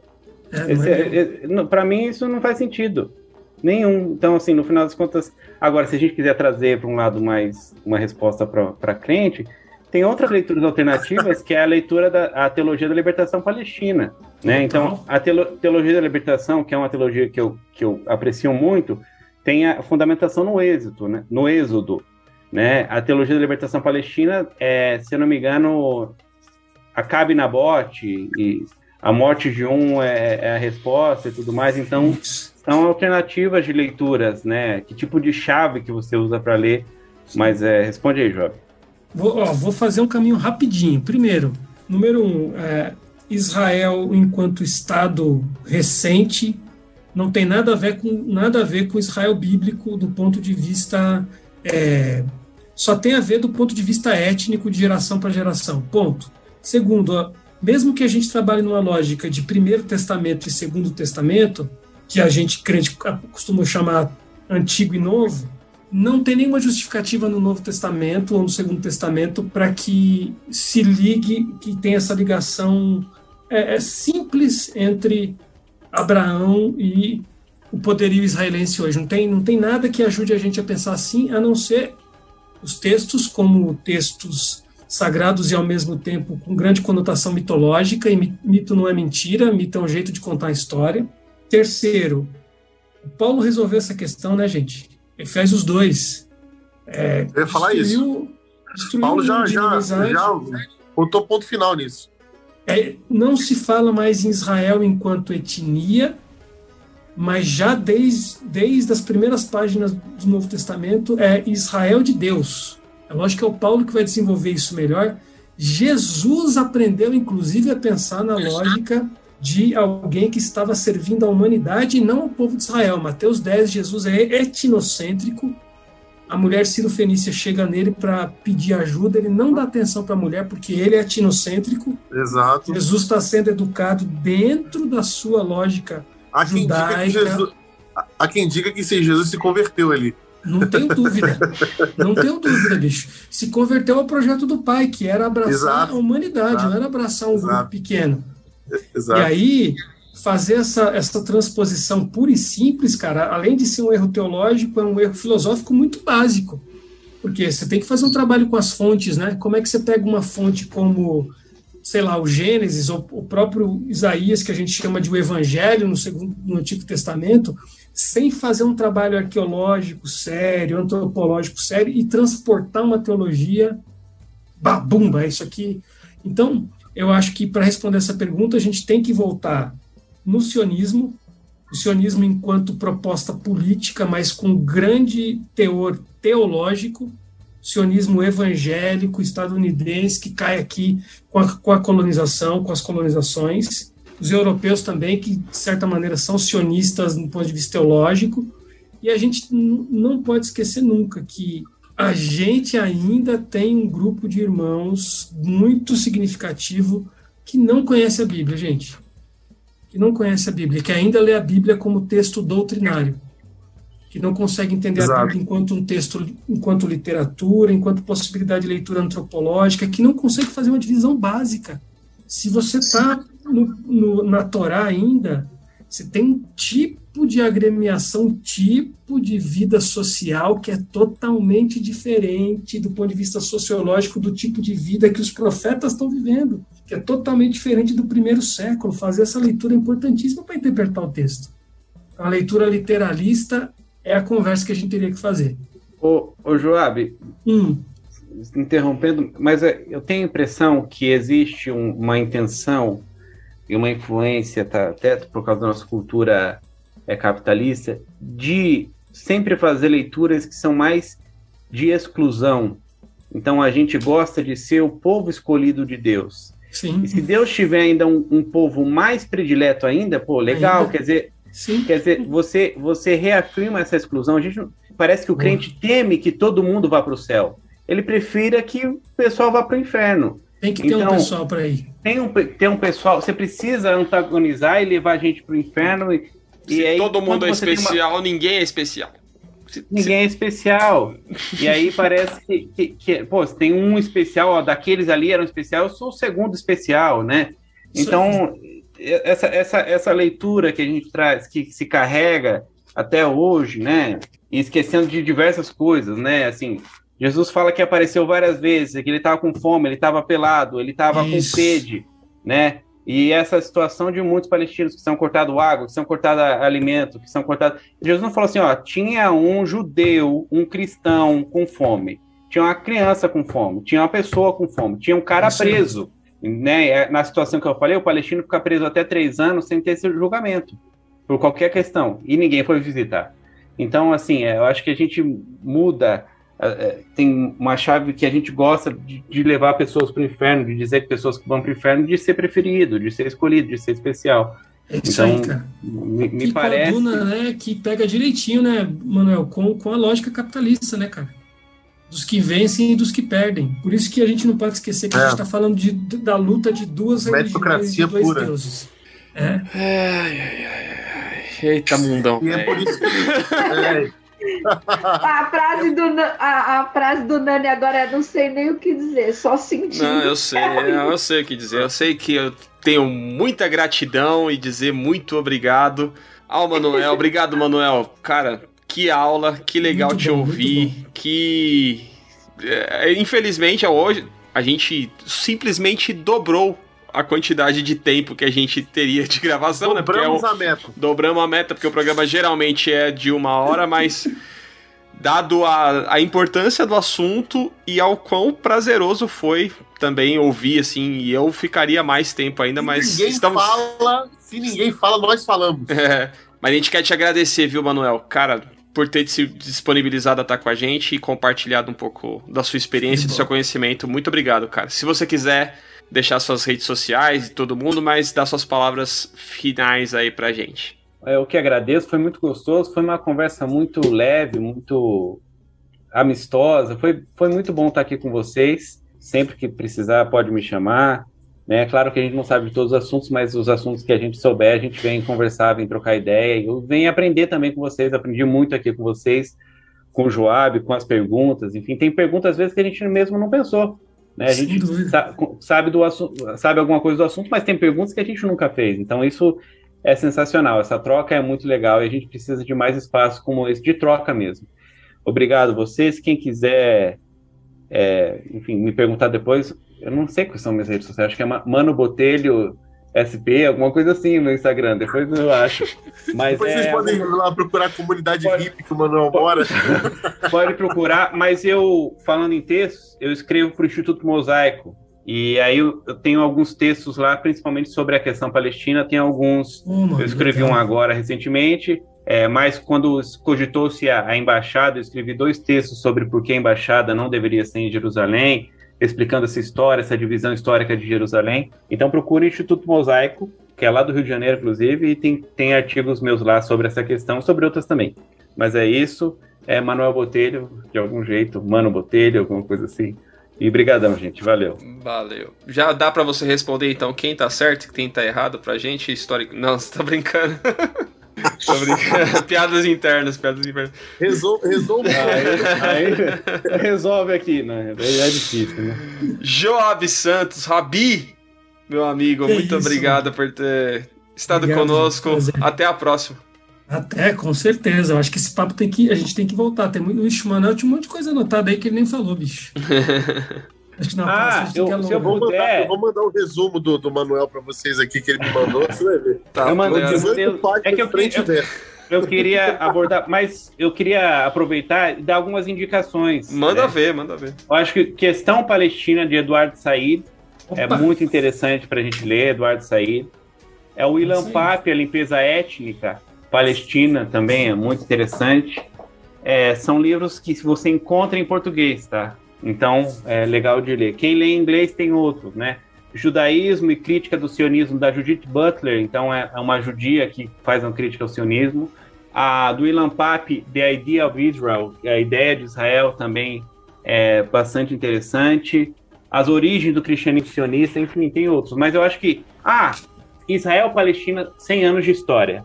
Gelvin, eu acho que é o nome do cara. Esse livro é bastante interessante porque ele conta de uma forma bem clara, assim, ele explica muito bem e sempre põe referências, textos para a gente acompanhar a leitura. Então, Israel-Palestina, 100 anos de história, é também uma, uma boa indicação.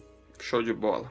Joab quer dar indicação, palavras finais, redes Muito sociais. Seus cursos, pô, Sim. fala do seu curso, qual é o próximo curso que você vai fazer? Bicho, meu próximo Fala do curso... livro, fala do livro. Putz, fala do teu livro ainda, bicho. Ó, primeiro curso, é em junho Ô, eu volto... Oi. Deixa eu te interromper, vou corrigir. Ah. É Israel-Palestina 100 anos de guerra. 100 anos o, de guerra. O texto é de James Galvin. O nome do cara James é Israel-Palestina 100 anos de guerra. Valeu. Gente, então, eu, eu volto com os meus, os meus cursos A Bíblia como Literatura. É uma leitura bem judaica, judaica eu diria assim, no sentido teológico, né? Uma leitura bem do, da, da, Bíblia hebraica mesmo. Eu volto em junho com essas turmas. Ah, o livro Observações de um. ou Percepções de um Observador Distraído, que é o meu texto, tá aí na editora Recriar. Vou indicar Hannah Arendt, Origens do Totalitarismo, e vou indicar esse texto aqui, não sei se você conhece, A Invenção da Terra de Israel, é, Shlomo Sand, bem legal, ele, como um judeu, faz uma crítica bem pesada às ideias sionistas e ao Estado, um que não é especificamente da questão palestina, mas é o Eduardo Said também, Cultura e Política, que ele tem um capítulo muito legal falando sobre toda essa questão de como se constrói essa ideia de um palestino como um mal, como um mal em si. Então ele vai fazer todo esse trabalho. Acho que são do, alguns textos que valem a pena a gente perceber. E, gente, eu acho que uma coisa que não pode faltar: aprender a ler a Bíblia sem doutrina.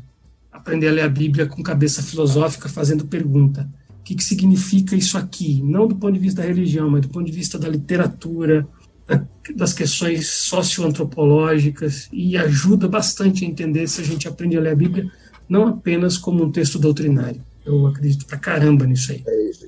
Isso é conversa para feijoada, não é para leitinho, não. É isso aí. É. é. É isso aí. Muito bom, obrigado novamente, viu, Jô? Você é um, você é um cara maravilhoso. Sempre com a barba cada uhum. vez mais alinhada, mais bonita. Parabéns. Quando você vê de perto, você vai ver que você é até rato desse oh, negócio aqui. Espero ansiosamente o dia em que poderei ver novamente minha, sua face. Rodrigo Quintan, até mês que vem, meu amigo. Até mês que vem, Nani. Obrigado, Manuel, cara, ter aceito de prontidão o convite aí. Bom demais. Muito bom ter essa aula com você e com o Jô, que já é rabi aqui da gente, é professor. O Joab me ensina há muitos anos já. Já prazer aprender com ele sempre também. Vocês dois fizeram minha noite ganhar um outro significado aqui de que aula, que coisa maravilhosa. Obrigado, obrigado mesmo. Deus abençoe vocês, abençoe a, a cabecinha de vocês, continue assim e nos instruindo, nos mostrando aí coisas boas aí para a gente aprender sempre, tá bom? Eu, como, como teólogo e como pastor, estou hoje enriquecido aqui com a, a sabedoria e o intelecto de vocês. Obrigado. Queridíssima Andréia, beijos, Andréia. Até a próxima. Até a próxima. Muito bom estar de volta nessa aula incrível. Muito obrigada, Jo. Obrigada, Manuel. Nossa, aprendi muito, muito, assim, muito mesmo. Eu acho que a gente fica tão limitado, né? E a gente é triste ver o quanto a história se repete, né? Isso a gente vê em várias coisas. É, mas é, é bom abrir a nossa mente para muitas coisas que acontecem, que têm acontecido com a gente e com o mundo. Jo, quero fazer esses seus cursos. Ó, achei Opa. incrível, muito legal. Para eu voltar para minha vida de estudos. Ideia, manda ver. vou fazer, vou fazer. É que, enfim, né? Tava, tava falando, fiz várias transições de carreira então eu tava focada aqui. Até ela participa a cada, a cada dois meses ela grava um programa e a cada dois meses ela é chefe de uma empresa diferente. Ela já vai. Exato, exato. É incrível, cara. Essa Foi mudando. eu de vez em quando mando, mando um, um servo perdido lá pra Joab, o Joab dá, dá umas mexidas na cabeça, o menino volta tinindo lá. Tá dando trabalho pra você, né? Não, mas volta bem, volta com essa questão boa, fazendo pergunta. Eu falei assim: eu vou chamar o Joab pra responder você, já que estou chegando com essa pergunta. Mas muito bom, é sempre bom, né? Deu até, eu falei, nossa, que legal, né? Voltar a estudar, não estudar só as coisas né, que eu estudo diariamente, de, mas voltar a estudar isso e de fato, acho que uma coisa que a gente não aprende, né? Eu, desde adolescente, dentro da igreja, a gente nunca leu a Bíblia, né? Nesse sentido mesmo, de olhar para esse olhar mais é, social, de, desse lado mais de sociologia, de filosofia, de antropologia. E é, é muito legal. Eu tive contato com essas matérias porque eu fiz direito, né? Não é a mesma coisa, né? Você, e aí é legal você ver toda essa. Cruzar. Enfim, essa evolução, cruzar. assim. É, Isso. é exato. É, é muito legal, assim. E esse estalo me deu muito quando eu comecei a fazer o mestrado em ciências sociais, que eu parei, né? Mas. Pô, Mas pena, isso André. foi. E, era, e a, a meu, meu tema era muito focado em política. É, mas é, é muito legal fazer isso, realmente ver assim como que impacta, né? E como a gente, a nossa visão quando a gente cresce assim dentro da igreja é muito limitada. Não existe. Quando falou geopolítica, eu falei, gente, tem isso assim. Que papo. É, às vezes tem, a gente não queria que tivesse. Nem na tanto. escola a gente tem, né? Se você for pegar a educação brasileira, nem tipo na escola tem isso, que está na comunidade, né? Que a gente também não pode falar isso que como Nárnia- Nárnia- culpa exclusiva da comunidade, né? Acho que a gente tem um O cara problema Nárnia com Israel daqui a pouco. educacional aí que assola o Brasil inteiro, né? Não é nem na comunidade nossa, assim, cristã. Muito obrigada, gente. Muito obrigado e muito obrigado a vocês que nos ouviram até agora. É, deixar só a indicação, eu falei antes do programa, acho que é legal indicar também, vai ficar link no post, que é um episódio do Xadrez Verbal, que ele gravou com a participação do Melhoranza, com Puncha e mais o nome de um outro rapaz que é judeu, esqueci o nome agora, me perdoe se ele ouvir esse podcast. E é, Puxa é muito legal, né, cara? E é um episódio que eles falam sobre Jerusalém da perspectiva de um cristão, de um judeu e de um muçulmano. É um papo de umas três horas, mas eu acho que vale, além do, do papo ser muito agradável, né? Um, é uma indicação menos acadêmica do que a que vocês deram de livros e tudo mais. É, um, é uma conversa de umas três horas. Mas eu acho que o que mais me encantou foi o quão foi amistosa e o quanto apresenta a possibilidade de convivência dessas, dessa, dessas religiões, que é um pouco do que antes desse furdúncio todo, que o Manuel até falou, né? Que as- essas coisas coexistiam ali em Jerusalém antes dessa, desse nacionalismo bélico e desse sentimento sionista, elas coexistiram e como foi gostoso ouvir esse podcast, eu ouvi hoje como parte da preparação para o nosso papo. E eu gostei demais, vai ficar o link aqui no post do, do Xadrez Verbal, um bom papo antigo, acho que é de 2016, 2015, mas que é, é bem gostoso de ouvir, fica indicação. Indico também o perfil do Canal Telescópio nas redes sociais, sigam arroba Canal Telescópio, sigam também a Crentaços Produções Subversivas, nossos parceiros, arroba Crentaços nas principais redes sociais. Todo dia 10, um episódio novo, telescópio, pés no chão, olhando pro alto. Tchau, gente.